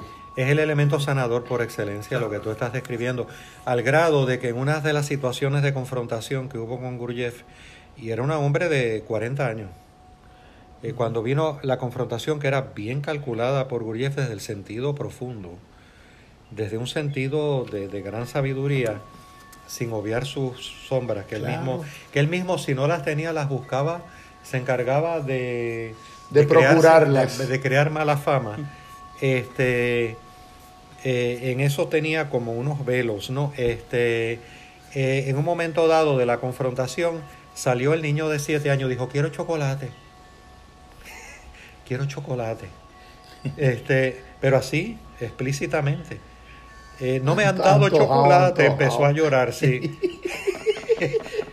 y era una persona sumamente aparentemente madura, estable, entre comillas, ¿no? Este, o sea, eh, se daba esos regalos de destellos de autenticidad Ajá. donde la deseabilidad social la rompía en canto. ajá, sí. Era un diógenes cínico. Sí, Le tiraban los, Sí. los huesos y me están tirando los huesos, pues él levantaba la pata y los meaba. ajá, sí, sí. ¿Tú te quieres burlar de mí porque yo soy un perro y me tiran las sobras de los huesos? Pues yo, Sí. como yo estoy en no, pues de una vez yo levanto el pilloto ahí. Sí, sí. Era el hombre más sabio. Sí, eso está interesante. todas las convenciones humanas. Discípulo de Antístenes, discípulo de Sócrates. O sea, Wow. segunda generación de Wow. más radical que el mismo Sócrates. Sí, sí, mucho más. Ese grupo, que esa santísima trinidad de linajes, que Sí. le podemos llamar cínicos, estoicos y epicúreos, tienen mucho que darnos a este momento presente. Ahí hay algo que nos puede ayudar Que en, nos esa- puede ayudar en esa recuperación de lo sagrado, porque el hedonismo de Epicuro era un hedonismo de lo significativo, no era un hedonismo del consumo, porque era un hedonismo desde una plenitud que se reconoce plena en la frugalidad. De ahí la ataraxia. La felicidad era estar Sí. con los amigos. Cuando, como cuando tú estás aquí, cuando estás con Mario, era esto. Esa era la eternidad para en el jardín de Epicuro, era esto. Nosotros estamos haciendo ese misterio de sanga, ese elemento de que hay algo en el mundo. Sí, papá, claro, que hay algo en el mundo que va a estar en el mundo si nosotros lo hacemos estar en el mundo es como que la realidad no es lo dado, sino la realidad es lo dado como un horizonte donde visionariamente yo puedo de- desde el eje vertical manifestar en lo horizontal lo posible. El lo dado de lo real, porque lo real no es lo dado. No. Lo real es No. lo dado como contexto para yo poner con mi respuesta a lo dado lo posible. Eso Ese, es una cosa diferente. tú acabas de describir en, en mi percepción o en mi reflexión con mis luces y sombras el elemento característico del plano en el que estamos. Es Definitivamente. el elemento característico. Hay Ese que romperse elemento- encantos de desilusión porque la verdadera ilusión no es Sí. algo que tú vas a buscar en la realidad de lo dado. La verdadera ilusión es ilusionarte de lo que solamente va a poder ser si tú haces que sea en lo dado. No está ahí, no. No. está ahí, le falla a uno la familia, le falla esto, falla lo otro. Pero ¿qué yo hago? ¿Cómo yo me posiciono ante eso? Y yo vuelvo a hacer de eso un Sí. poema. Sí, sí. Sí, este. eh, es muy interesante ese planteamiento de Naranjo y su inconclusión tal vez podría ser un proyecto del seminario Por de amor. por en términos supuesto de, que ahí hay algo de una- grande. en, en términos de un, vamos a decir, una especie de cartografía terapéutica. Él encontró un tesoro, él encontró la coordenada de un tesoro que, que no pudo seguir avanzando en adentrarse en la exploración. Él era psiquiatra. Era Él psiquiatra era chileno. psiquiatra chileno, sí. Sí, Pero fue sí. padre de lo transpersonal, de los primeros que experimentó con ayahuasca, eh, eh, discípulo directo de Fritz Perls y amigos. O sea, era un personaje, un personaje. Un personaje. A veces estaba en Rusia, a veces estaba en Barcelona. Un personaje. Este, muy interesante. Eh, bueno, eso podría ser un, un proyecto de seminario de amor. Ese desarrollo, vamos a decir, de sanación eh, de en Claudio Naranjo.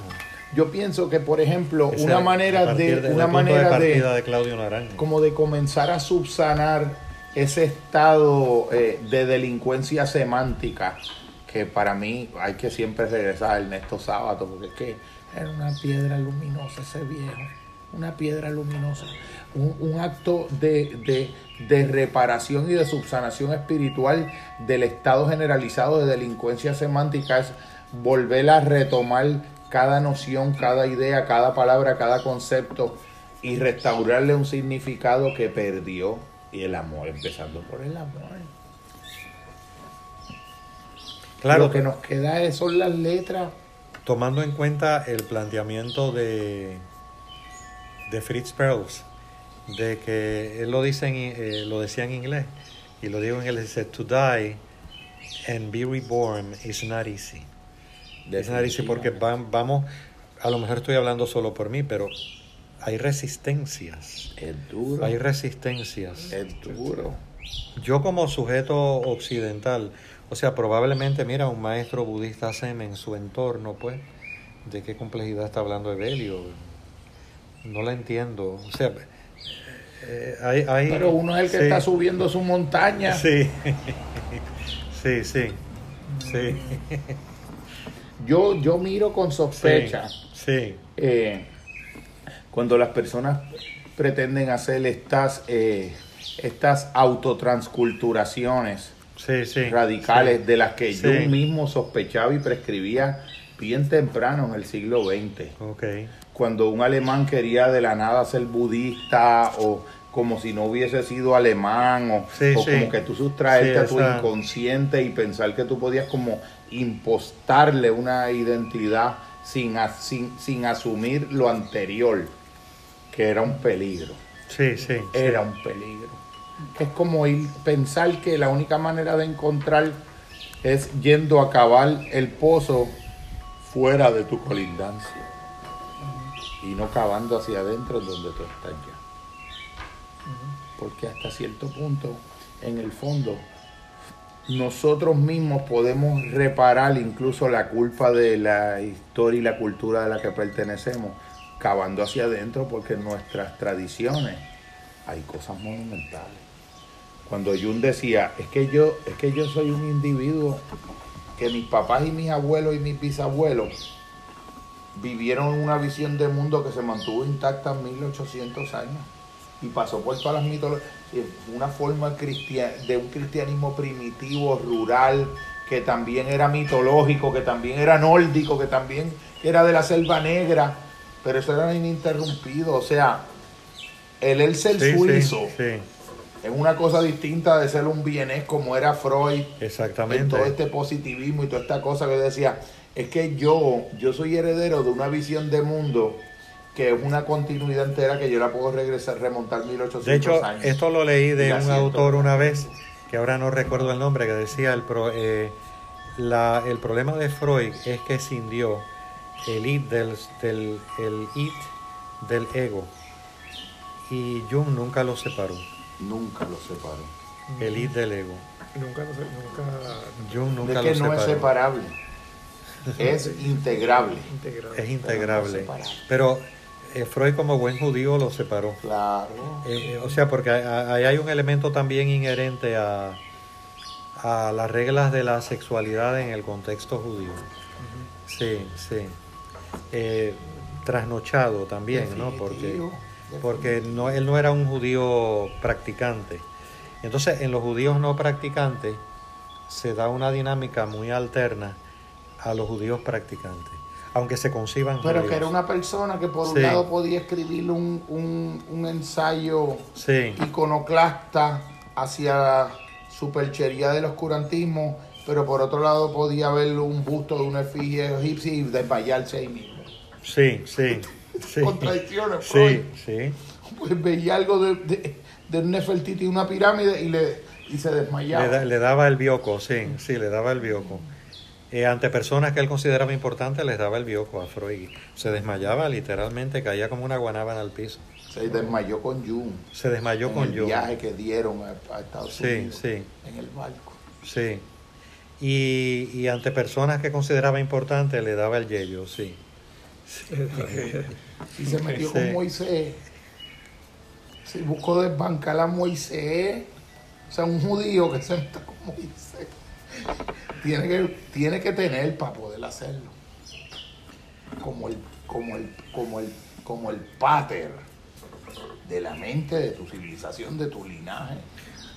Con Tal- tal Moisés vez- y la religión monoteísta. Tal vez meterse con Moisés pudo estar implicando la relación tormentosa de él con el papá, con Jacob, Claro.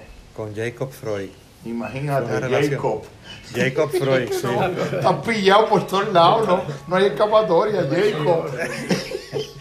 Porque la relación de él con Jacob fue bien atropellada. Fue atropellada. Al grado de que él no sintió nada en el funeral. No. Había un distanciamiento. Este. Sí. Sí. Jacob. Es que no, si ya, ya está jodido, ya no hay break, tú sabes. Fuego o espada, tú decides. Pero es muerte como quiera, fuego o espada. Pienso, no sé Ah. si a ustedes les parece. eh, es que no, Jacob, ¿verdad? Ya, ya. O sea, hay, que, hay algo que añadir. Es hijo de su momento. Y fíjate que dentro de todo, Sí. él reproduce en una versión laica toda la fenomenología de lo parareligioso. era jerárquico la sociedad psicoanalítica, hacían ceremonias de besar un anillo y cosas Sí. esotéricas que pasaban por De cuarto. jurarle fidelidad también este, De a sus ideas Sí, que no podía... sí, sí, eh, sí. una vez que él obligó sí. a su a sus como estudiantes o las personas que Sí, fue a raíz de lo que fue percibido como la traición de Jung. de La traición La de- traición de Jung. Fue percibido como la traición de Jung, este, donde ellos le hicieron un juramento eh, a Freud y él compró las gemas de fidelidad absoluta a sus ideas y a su persona. Y a su persona. Pero entonces también tiene trastienda al haber nombrado a Jung y a la Sociedad Psicoanalítica a la presidencia. Porque no fue solamente porque era Jung, sino porque a la- al grupo del psicoanálisis lo tachaban de pseudociencia judía. Y entonces, ¿quién podía salvar esa etiqueta? Pues alguien que no fuera judío en la presidencia. ¿Y quién Entonces, era a el judío en la presidencia? Hillman le pasa lo mismo sí. Con, lo- con el grupo central de Jung, porque he visto las historias, después las he ido estudiando. Es el heterodoxo. James Hillman es con respecto al mundo junguiano lo que Jung fue con respecto al mundo freudiano. ¿Y cómo lo asumió Jung? Eh, Jung eh, él- le encantaba a Hillman, Ok. lo veía encantador. Sí, porque él decía, este, confronten mis ideas. porque el proceso decía, eh, sí. eh, en, en Jung fue algo muy distinto, porque Jung en su momento lo que hizo fue que sacó las manos de sus propias fundaciones. Entonces, como, mira, corran, ¿sabes? Breguen con esos archivos, con todos esos documentos que yo he escrito a lo largo de los años, como que mi alma ya está en otra cosa. Ok, Este, y entonces Hillman es el primer norteamericano y el primero que no era del grupo que entonces preside ¿Tú sabes lo que le la pasó? sociedad junguiana. Lo que le pasó a Frederick Perls con Freud, que lo narra, él tiene una biografía, Frederick Perls, se, llama Dentro y fuera del cesto de la basura. Mm. Es un libro autobiográfico. ¿Sabes lo que le pasó con Freud? No. Eh, y ahí fue donde vino la gran decepción. Él era muy psicoanalítico, antes de ser gestaltista. Muy psicoanalítico, de la escuela psicoanalítica. Pero entonces él fue sumamente entusiasmado idealizado, joven y sin barba, a saludar a Freud, que estaba presente. Eh, y una, tenía una reunión con él. Entonces Freud, este, qué gran placer conocerlo y todo. Y Freud, casi sin mirarlo, escribiendo, le dijo, señor Pearls, ¿cuándo es que usted vuelve de nuevo a su lugar de origen? Este, ¿Cuándo es que retorna? Y entonces le pareció totalmente este, Grotesco, grotesco grosero. y le rompió todas sus expectativas. Sí, Porque yo pienso también sí. que si tú, si tú ves la, el elemento... Es como si yo te dijera, bueno, eh, tú me vienes a ver a casa, yo te digo, este, Jorge, ¿cuándo es que tú vuelves de nuevo para tu casa? Imagínate. Este, Sí, sí, sí. ajá. No está fácil. que el, que el, yo pienso Sí. que el asunto Sí. de, de ser un amante de Sofía, que es lo que es un filósofo, alguien que ama esa sabiduría, Sí. la prueba de fuego es cuando el, la parte del camino que tienes que recorrer y avanzar va directamente en contra de tus propias asunciones más preciadas. Y tienes que seguirla. Y si tú puedes seguir avanzando, porque es a Sofía. No es a Sofía cuando coincide. No, es también cuando no No es- coincide. No es, cuando coincide con lo que yo quiero pensar que Con lo que Sofía yo quiero debe pensar, sí, coincidir. sí, sí. Entonces, yo, me, yo, yo de algún modo me- me- soy un, un islámico, un musulmán con Sofía, o yo pongo a Sofía como un medio para un fin de la filmación de mí. Si no soy un musulmán con Sofía, no soy un filósofo. Porque es una rendición también de mi propia voluntad, de lo que yo quisiera creer que las cosas son de acuerdo a, a mis ideas más preciadas. Tengo que estar dispuesto a desprenderme de ellas, como lo de Meister Eckhart. Todos los días le pido a Dios que me libere de Dios. Imagínate tú. Wow. Yo se lo pregunté Sí, sí. una- a, un, a un cristiano un momento dado en terapia. Yo le dije, ven acá, Pues es una muerte. si tu Sí. camino hacia Dios Sí. es lo más, lo más Sí. importante en tu vida, Digo, y tú fuiste haciendo tu Sí. camino hacia Dios en base a una imagen de Dios que fue el referente que le dio horizonte a ese caminar. Y tú vas llegando al límite de ese horizonte y tú te das cuenta que empiezas a presentir que hay algo más allá de esa imagen que fue hacia la que tú viajaste. Y tú tienes esa imagen como un impedimento de tu avance hacia lo que está detrás de ella, ¿tú detendrías ahí la búsqueda o tú abandonarías la imagen para seguir avanzando? Eso está Ahí muy es que se sugerente. pone lo- ahí es que se Los pone de Sí, apeseta. señor. Sí. Sí, Las sí. bolitas de apeseta. Entonces yo pienso Sí. si, si hay alguna eh, reflexión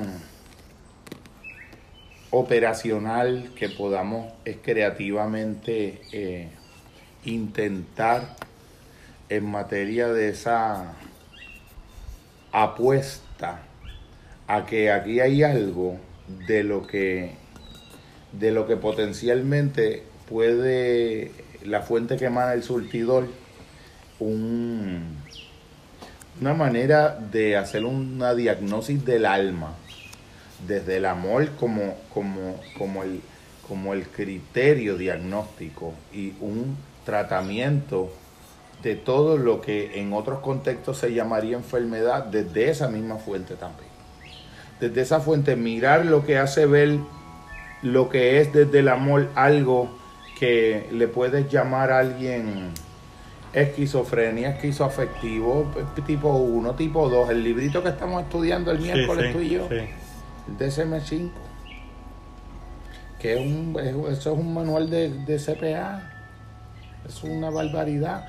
La tenemos que conocer para, para saber cómo de- navegar. ¿Cómo navegar? Hay que conocerlo. No, no, desde luego hay que conocer el... Pero eso es instrumental eh, hasta el, hasta el, hasta Bueno, el esto implicaría... eh, el punto de partida es Claudio Naranjo. Está, Sí. está sugerente para honor a quien honor merece.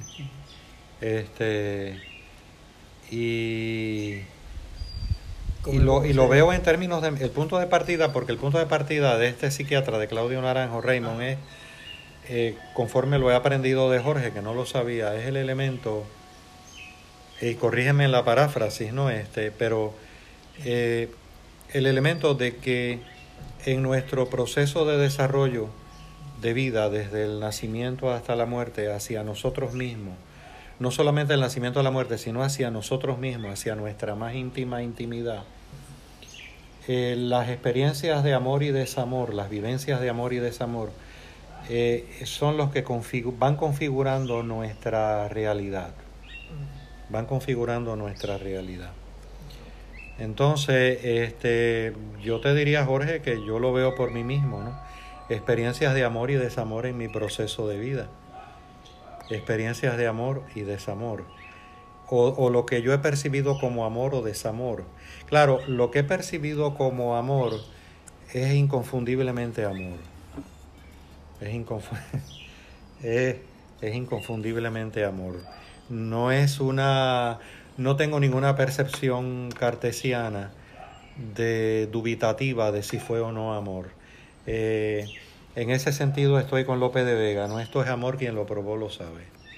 definitivo. Este, con el soneto de López de Vega, esto es amor, quien lo probó lo sabe. Eh, es esas experiencias de desamor que también contribuyen a esa configuración de mi persona, yo lo, yo lo percibo existencialmente en mí, lo percibo existencialmente en mí. ¿Cómo Este, pudiéramos eh, imaginar una aventura magna de operacionalizar algo?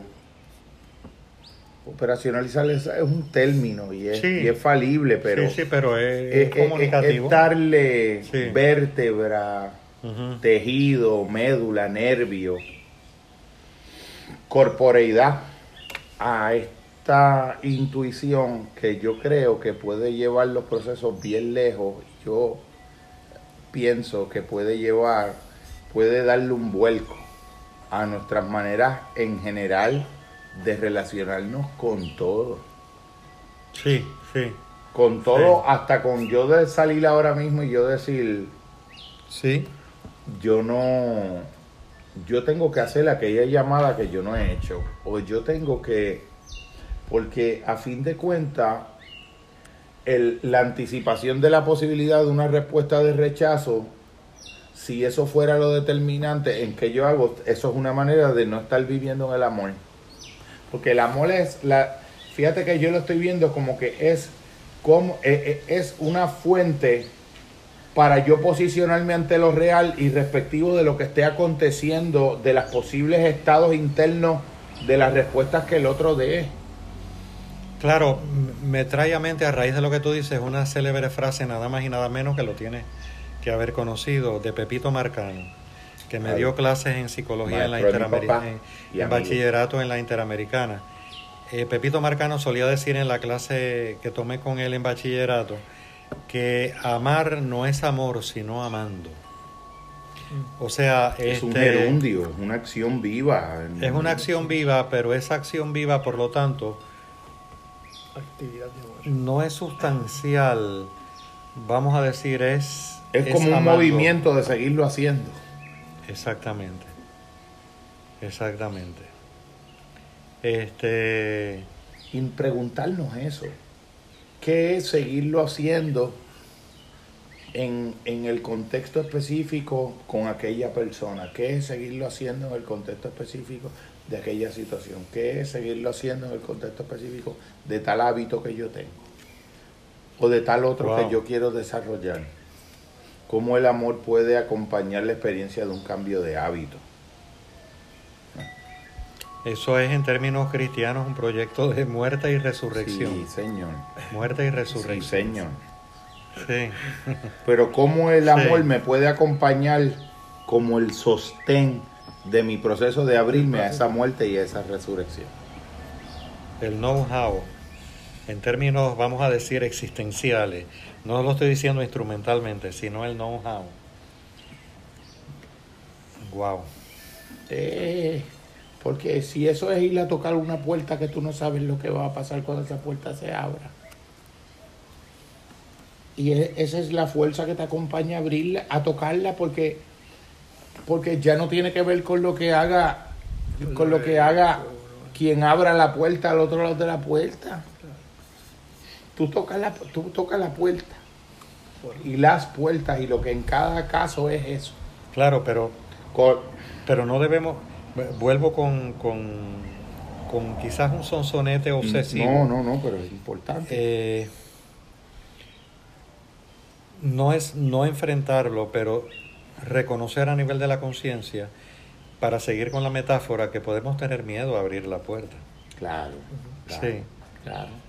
A, a tocar la Y- y puerta, tampoco- mejor dicho. y tampoco podemos quiere- tener miedo a tocar la y tampoco puerta. quiere decir que haya momentos Sí. donde debe haber eh, respeto al otro, prudencia, eh, eh, eh, eh, calibrar, pero ser bien honestos con nosotros de que no es el miedo al- a la posibilidad del rechazo, el, el- el que nosotros anticipemos lo que pueda hacer, el que en una parte de nosotros pensemos que ese movimiento de esa primera acción tiene que venir primero del otro.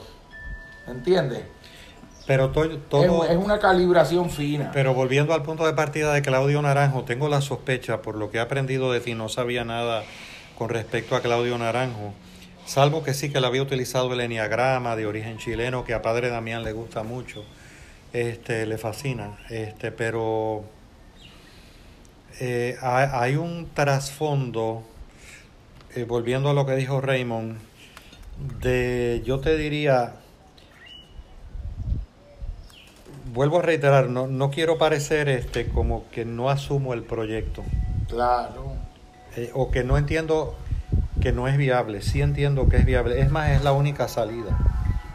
Es la única. Lo otro es dejarlo el juego trancado. Hay que tocar la puerta. Dejar Hay el que juego tocar la puerta. en todas las La puerta. direcciones. Pero también eh, eh, en lo que estaba trayendo Raymond de cómo hay unos eh, plasmamientos a nivel físico en el movimiento del Taekwondo.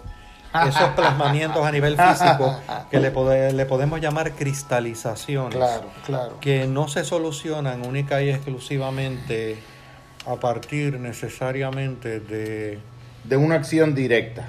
de una acción directa, sino implica el proceso de hacerlo, pero también implica eh, otras dimensiones Sutiles. Sutiles como la que ha traído Raymond en ese sentido. Porque, porque hay, eh, o sea, hay una memoria celular. Yo, yo recuerdo la primera vez que me, empuja la bicicleta. Yo tenía cinco años que mi padre le había quitado la ruedita, seis años. Mi prima María Eugenia, ella empuja. Y yo recuerdo, no con el cerebro, sino con las batatas, el movimiento de la bicicleta. Yo lo- el recuerdo está aquí. Está Y el aquí. apoyo de ella. Y el apoyo de ella. Sí. O sea, eh, igualmente para esas experiencias de desamor, eh, no solamente están en las coordenadas mentales o emocionales. estar en las batatas también. Están en las Claro. Sí, Claro. sí. Luis quería Sí, decir Sí, algo. adelante. Sí, eh, cuando los he estado escuchando hablar, eh, siempre he tratado de absorber eh, lo que considero que, que son estos elementos importantes para poder ser íntegros, como usted dice, Belio. Eh, porque parece que, me- al parecer, esto no es fácil. eh, y son- Ahora tú sigues, Luis, pero que conste, no estoy en el papel de ave de mal agüero. No, No, yo lo entiendo. no, ok, ok, adelante. no Tú estás contextualizando el terreno específico donde esto eh, uno lo está intentando llevar a cabo. El feel de verdad. Sí, sí, el, Adelante, Luis, adelante. Que te Sí, interrumpí. eh, son, o sea, son, tenemos, tenemos eh, incluso que entrar en, o sea, considerar que el amor también como es ese lenguaje, no- lenguaje corporal, eh, es el, el- el baile, eh, es poder olvidarnos por algún momento de, la, de lo racional. eh, y son, son, son, son para hacer esa, esa operación este, sin, sin reducirlo a una técnica. Claro, eh, claro, claro. pero identificar identificar lo- identificar esos elementos eh, y lo otro la lo que lo que hablamos de la vulnerabilidad y la y eh, el lado oscuro eh,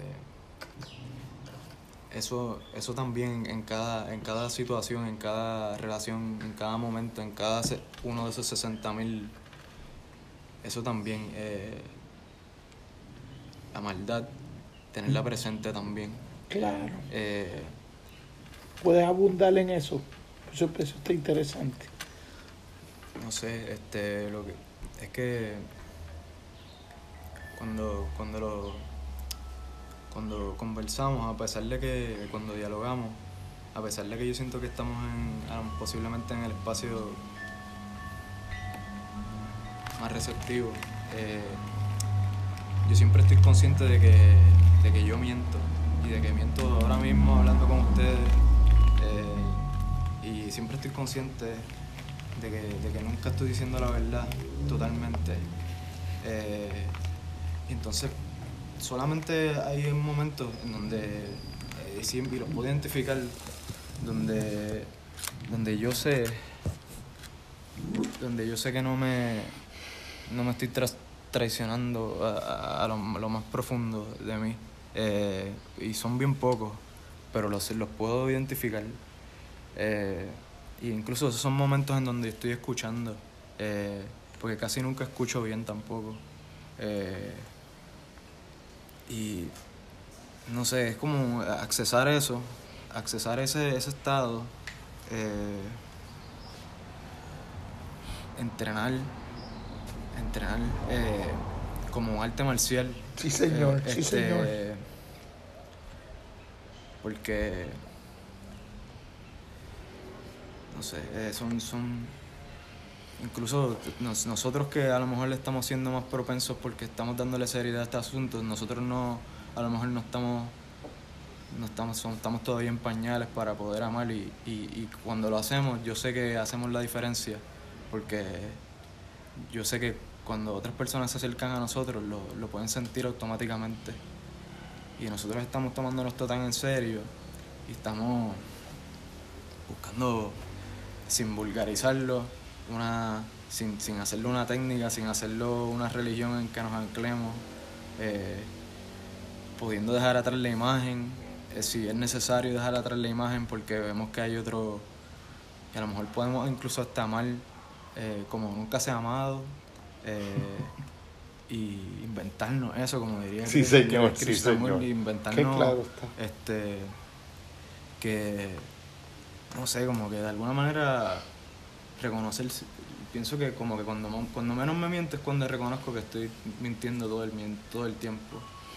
Y que, que eh, o sea que hay unos instantes en donde quizás ahora un poco en donde no me estoy mintiendo. Y eh, um, como que acercarnos más a eso eh, la mayor cantidad de veces posible eso este pero eh, es interesante t- tenemos que cantar tenemos que bailar tenemos que que, que aprender a escuchar y no, son son muchas cosas Esa, esa biografía corporal que destaca Raymond, Eh, Luis. Eh, Luis, Luis, que Raymond Luis. fue Raymond Eh, El- también el- esa biografía eso, corporal. el lenguaje No, y que corporal eso- también acaba de destacar Luis. De otra manera, no a través del taekwondo, pero a través de otra forma, como cantar y bailar. En el área de la Yupi, por la parte de la cafetería o el, el centro de estudiantes, hay un, no sé quién es el escultor, pero fue genial, porque está el busto de Unamuno. Unamuno era con corazón, pero mucha reflexión, pero obviamente emanando el corazón hacia esa Como reflexión. saliendo de la piedra hacia afuera. Pero no solamente eso, tiene el peso del mundo en los hombros, en la escultura. O sea, la tensión de los hombros, el peso del mundo. ¿Qué, qué implicación tienen nuestras propias tensiones? Nuestras propias tensiones corporales. ¿Qué implica que yo, en mi proceso biográfico, cuando una vez al mes va Jet Li, que es un gran terapeuta en términos ético, profesional, el joven Jet Li, a, a trabajar con mis músculos, que implica que después de, de un masaje de una hora,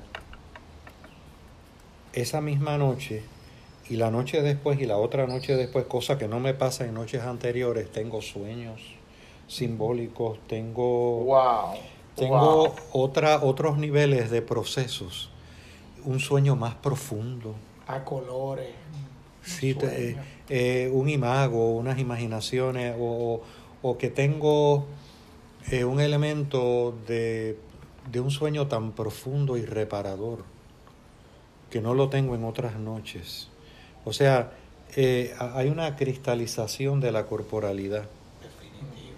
Hay, eh, entonces, en ese sentido, no en Ave de Mal Agüero, eh, hay, y, ese punto de partida de Claudio Naranjo, eh, es un elemento, vamos a decir, este, y lo que ha planteado también Luis, de aviso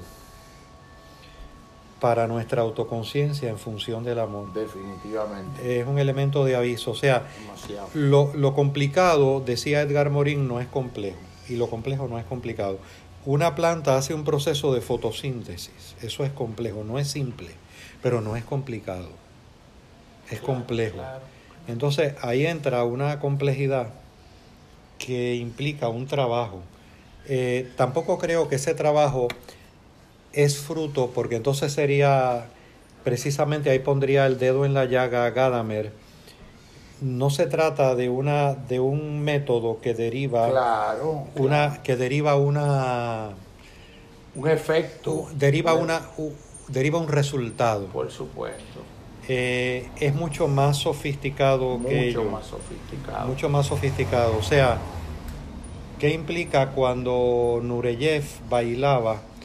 ¿Estaba empleando solo la técnica o había alma en ese baile? Definitivo. Eh, o sea, eh, ¿el alma había producido la técnica o la técnica había producido el alma de ese baile?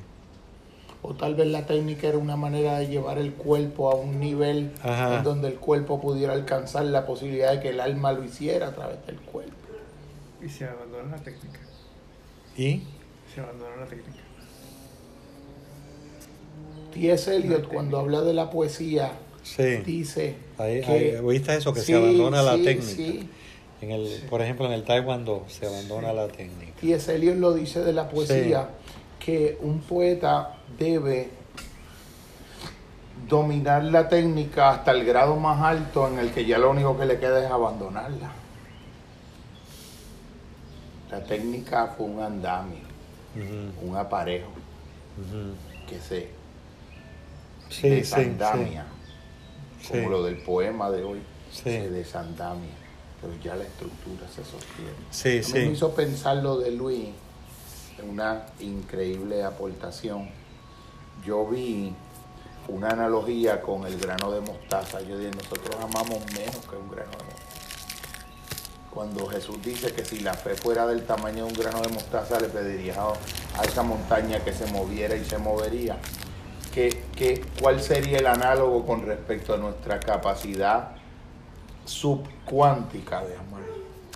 Imagínate tú, Amamos, amamos del tamaño menor que un átomo. imagínate tú que el propio Ramana Maharshi plantea en esa meditación profunda silenciosa, le llaman en el lenguaje de ellos los siddhis. No busques Los Eh, poderes psíquicos. O, o también Siddhi está incluido el- el- la sanación física, pero nunca Maharshi dice si esos procesos advienen, deben advenir por sí solos. Pero entonces volvemos al, al proceso eh, conectado con Claudio Naranjo. Definitivo. ¿Qué tiene que ver ese proceso que puede advenir con, y ya de antemano al hacer la pregunta tengo la respuesta, eh, con el desarrollo del amor? Bueno, pues en la medida en que seamos receptivos al amor, pero lo que pasa es que yo en ese sentido me siento inferior a kindergarten. ¿no? Este, eh, es kindergarten camino- es un, es un grado avanzado para mí en este proceso. Yo pienso que en Este, términos generales sí, sí. lo que nosotros estamos Sí. es rasgando algo que es, es- es como una cosa Sí. gigantesca continental. Es como ser Juan Ponce de León que llegó allí a la Florida. Pero es que la Florida es un, es, es- es- un terruño que si sigues caminando llegas hasta el Pacífico en California y si sigues, eso es esto. Nosotros estamos como llegando a una playa de algo que es un, un- un- un- un- un potencial continente, que lo vamos a recorrer como cuando el sábado decía que, que es que la diferencia entre Borges y él era que ser un cuentista es hacer jardines, pero ser un novelista es meterte en una selva con cocodrilos, con cosas, o sea, tú no puedes geometrizar eso. No. Tú puedes no. navegar eso como mejor pueda y dejar el mejor reíto de que pasaste por ahí. Y sucumbir también en la siena. En un cuento no. Esto es una geometría, es una simetría, es una ecu- ecuación. Sí, hay unos factores del asombro en la narrativa, pero una novela es otra Pero cosa. acá me mancho y acá puedo decir malas palabras y, y de momento se me perdió mi propia novela dentro de mi propia escritura de ella y como que me regreso. Eso es otra cosa diferente. Yo creo que nosotros estamos más en eso. En- e- e- es, es algo que a lo, a lo que más es analogable es a una aventura novelesca, a una aventura sabatiana. Pero pienso que puede salir algo No, no, definitivo. enorme. o sea, eh, el hecho nada más que de intuir que estamos en ese continente, ya entonces sugiere las posibilidades. Sugiere las posibilidades. Eh, hay de aquellos en sentido compasivo que no saben que están en el continente.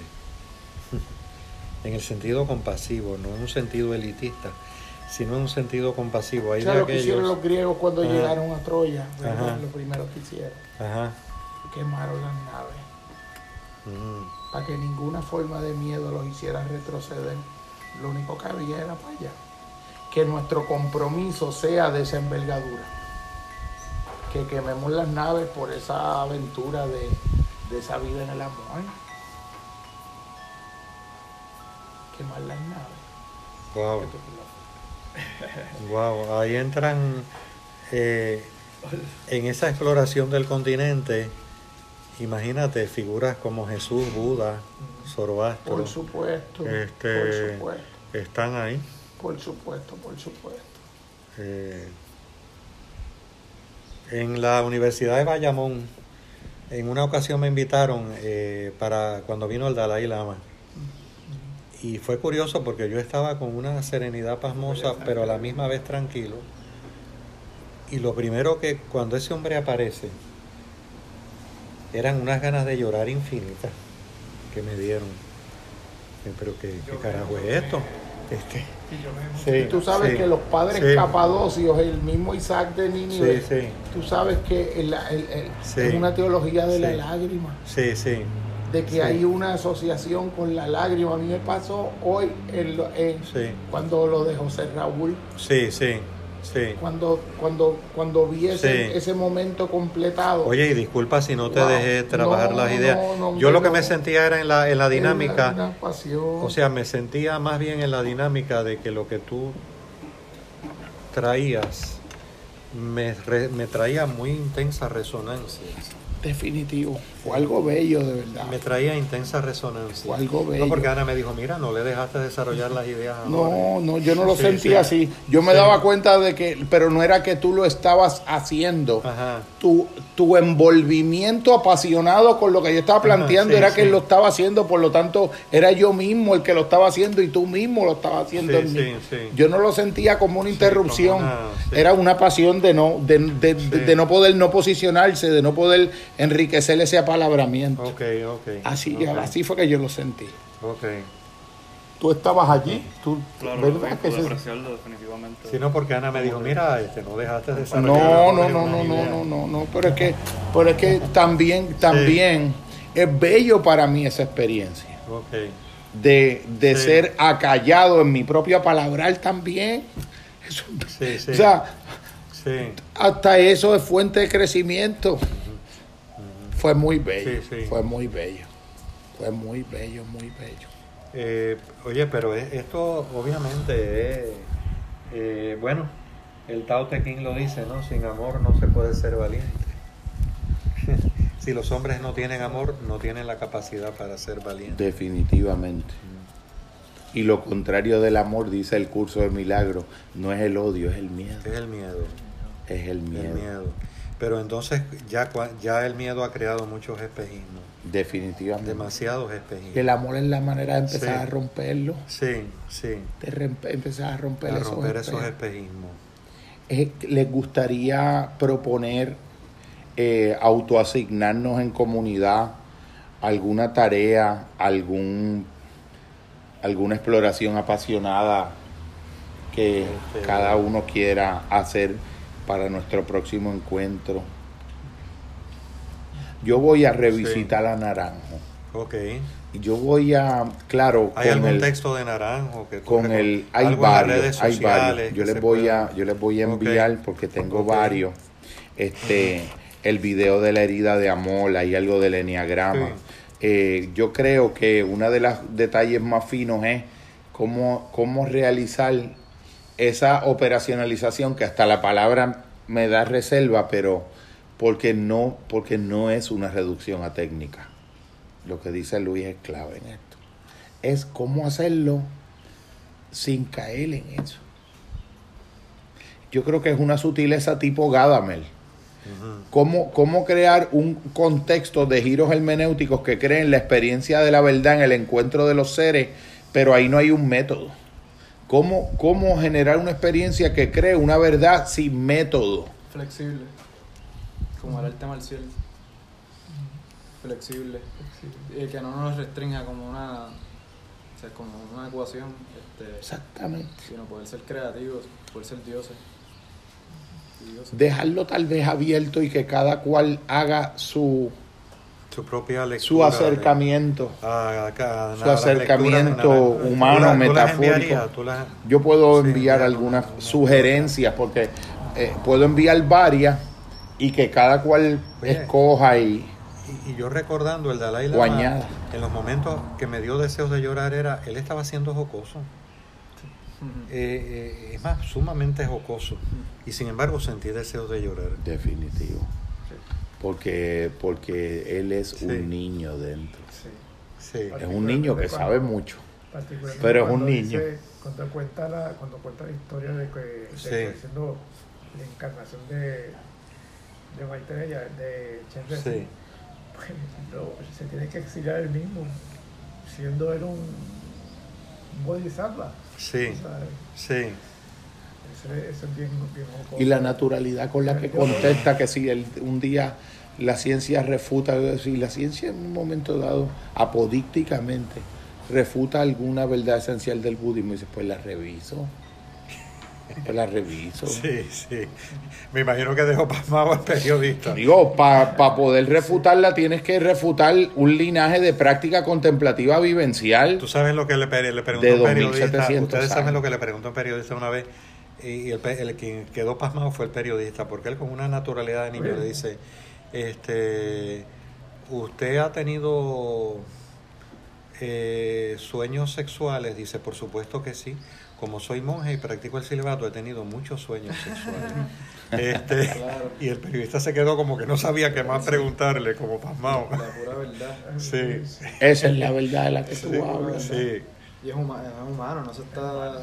Sí. Es más bello, es más bello, es mucho más Sí. Bello. superior. Eso es Es superior. más, esa respuesta me denotó su santidad, el Definitivamente. nivel de santidad de él. Porque la santidad no es que no le ocurra eso, es que hace con eso. Ajá, exacto. Él lo convierte en una energía para seguir amando y haciendo cosas. Sí. Y perdonando a los chinos, que eso no es Sí. fácil Eso en no es esa nada parte. fácil, no, sí. Sí, sí. Yo creo que estamos, Sí, hemos estamos completado este momento maravilloso, manera- un sí. tercer encuentro eh, luminoso, luminiscente. Lo podemos dejar en ese espacio de libertad. Yo Sí. voy a sugerir posibles eh, videos de él y lectura, pero bien, eh, si tú encuentras un elemento que en Dostoyevsky puede ser de eh, eh, puede ser puntual en esto, a mí me parece, yo recuerdo No, muchos muy- planteamientos de sábado que también son esenciales. No, pero encuentro muy sugerente ese aspecto de Naranjo en mi caso, porque él es precisamente el que explicita cómo se va configurando en nosotros un modo de ser en el mundo a partir de las experiencias de amor y desamor. Y que es como si estuviera diciendo que la propia estructura de nuestra personalidad es una psicopatología. Porque es una huella de una herida de amor. Por lo tanto, y fíjate, coincide con Jung que plantea que la personalidad es un complejo, Por supuesto. es un complejo dentro de la psique. Yo envío y de ahí más o menos, yo creo que lo hacemos algo que quieras compartir. No, que ha sido un encuentro. La persona es la Eh, máscara. Definitivo. Yo creo que, wow, eh, he estado con ustedes ya dos días corridos. Yo creo que, no, no, desde que estaba contigo el, el jueves, creo que fue que fue Sí, lo de, lo. Sí, sí. Y vaya, o sea, realmente ha sido una semana bien hermosa porque he podido dar con estos compartir a través de los días, poder enriquecerme, Sí. poder como que verme cosas bien lindas, este, poder disfrutarme también todos estos encuentros, ver lo que ustedes, ¿verdad? La reunión que tuvieron allá y como le compartí a Beli ahorita. Pero no viste que fue muy intromisivo con... No, Beli, tranquilo, que comparto con Jorge. No, es que no Ana- fuiste intromisivo, Ana me dio pau- No, no, pero tú lo hiciste, Belio. Yo lo sentí que lo hiciste. Pero Ana me dio Pero no que te sientas mal. Ana me dio Y pau lo hiciste Ana recurrentemente. Ana me dio Pero lo hiciste desde la pasión y eso está Sí, bien. sí, ok. Sí, de que Eso se está notaba que, que lo que Jorge estaba haciendo causó a tener una reacción. Exactamente, genuina, así fue que yo lo, sen- aportarle. así fue que yo. Lo sentí. Sí, sí. porque Ana me dio pau pau. No, no, no, no, no, no. No, Ana, Ana lo que observó sí sucedió. Ajá. Pero lo que yo siento con respecto a lo que sucedió es otra cosa. Tú estás metido en una pasión conmigo y las pasiones son así. Estábamos tocando las guitarras. ¿no? Por supuesto. El guaguancó. Era un llameo, era un llameo. De la pasión la- tirando un solo ahí. Sí, guaguancó, el guaguancó. Sí, sí, sí. Raymond, algo que quieras compartir del cierre.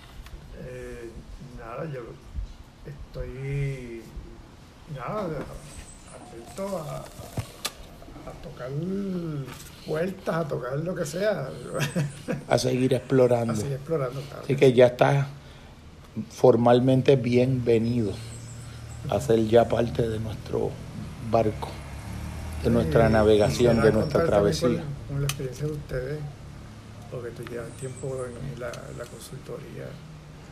Y yo quería saber, eh, ¿verdad?, cómo, si has podido, o, sea, cómo, cómo, responde per- cómo respondería una persona si la trataran desde el punto de vista del, pues, del amor, ¿no? Eso Yo lo veo todos los días. lo ves todos los días.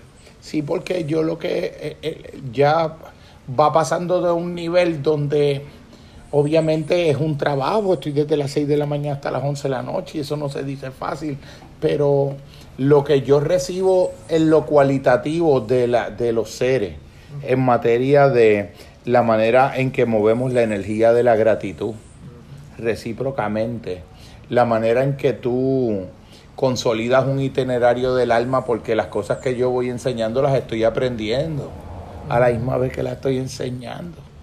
No ha habido una sola vez donde yo vuelva a, a intentar apalabrar algo que yo creo que ya lo sé, que cuando vuelvo a ese intento, así sea el intento mil una vez, hay una mil una nueva comprensión que me llevo yo de la experiencia.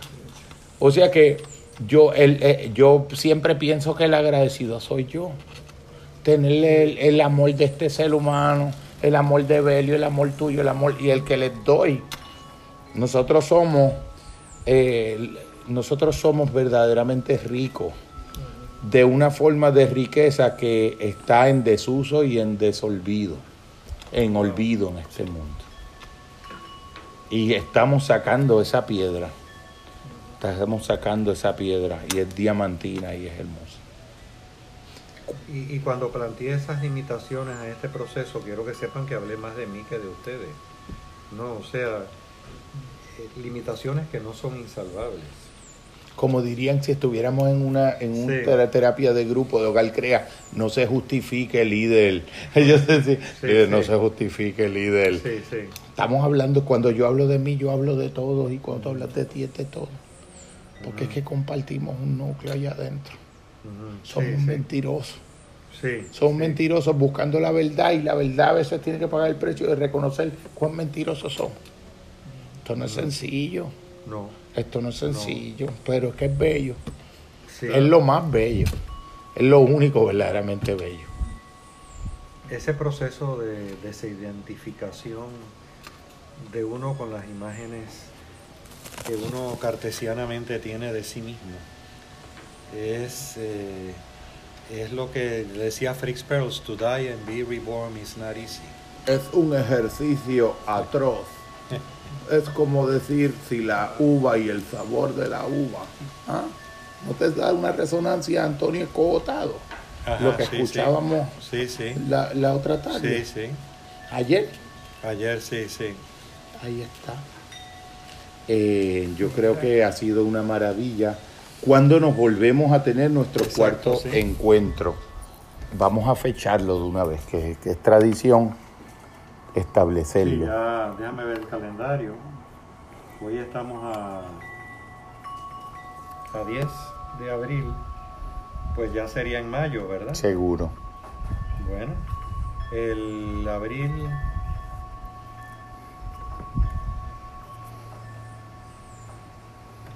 Mes de abril, pero no sé cómo pasarlo a mayo. Aquí, mayo ya. Mayo, bueno. Sábado 8 de mayo. Ese es bueno.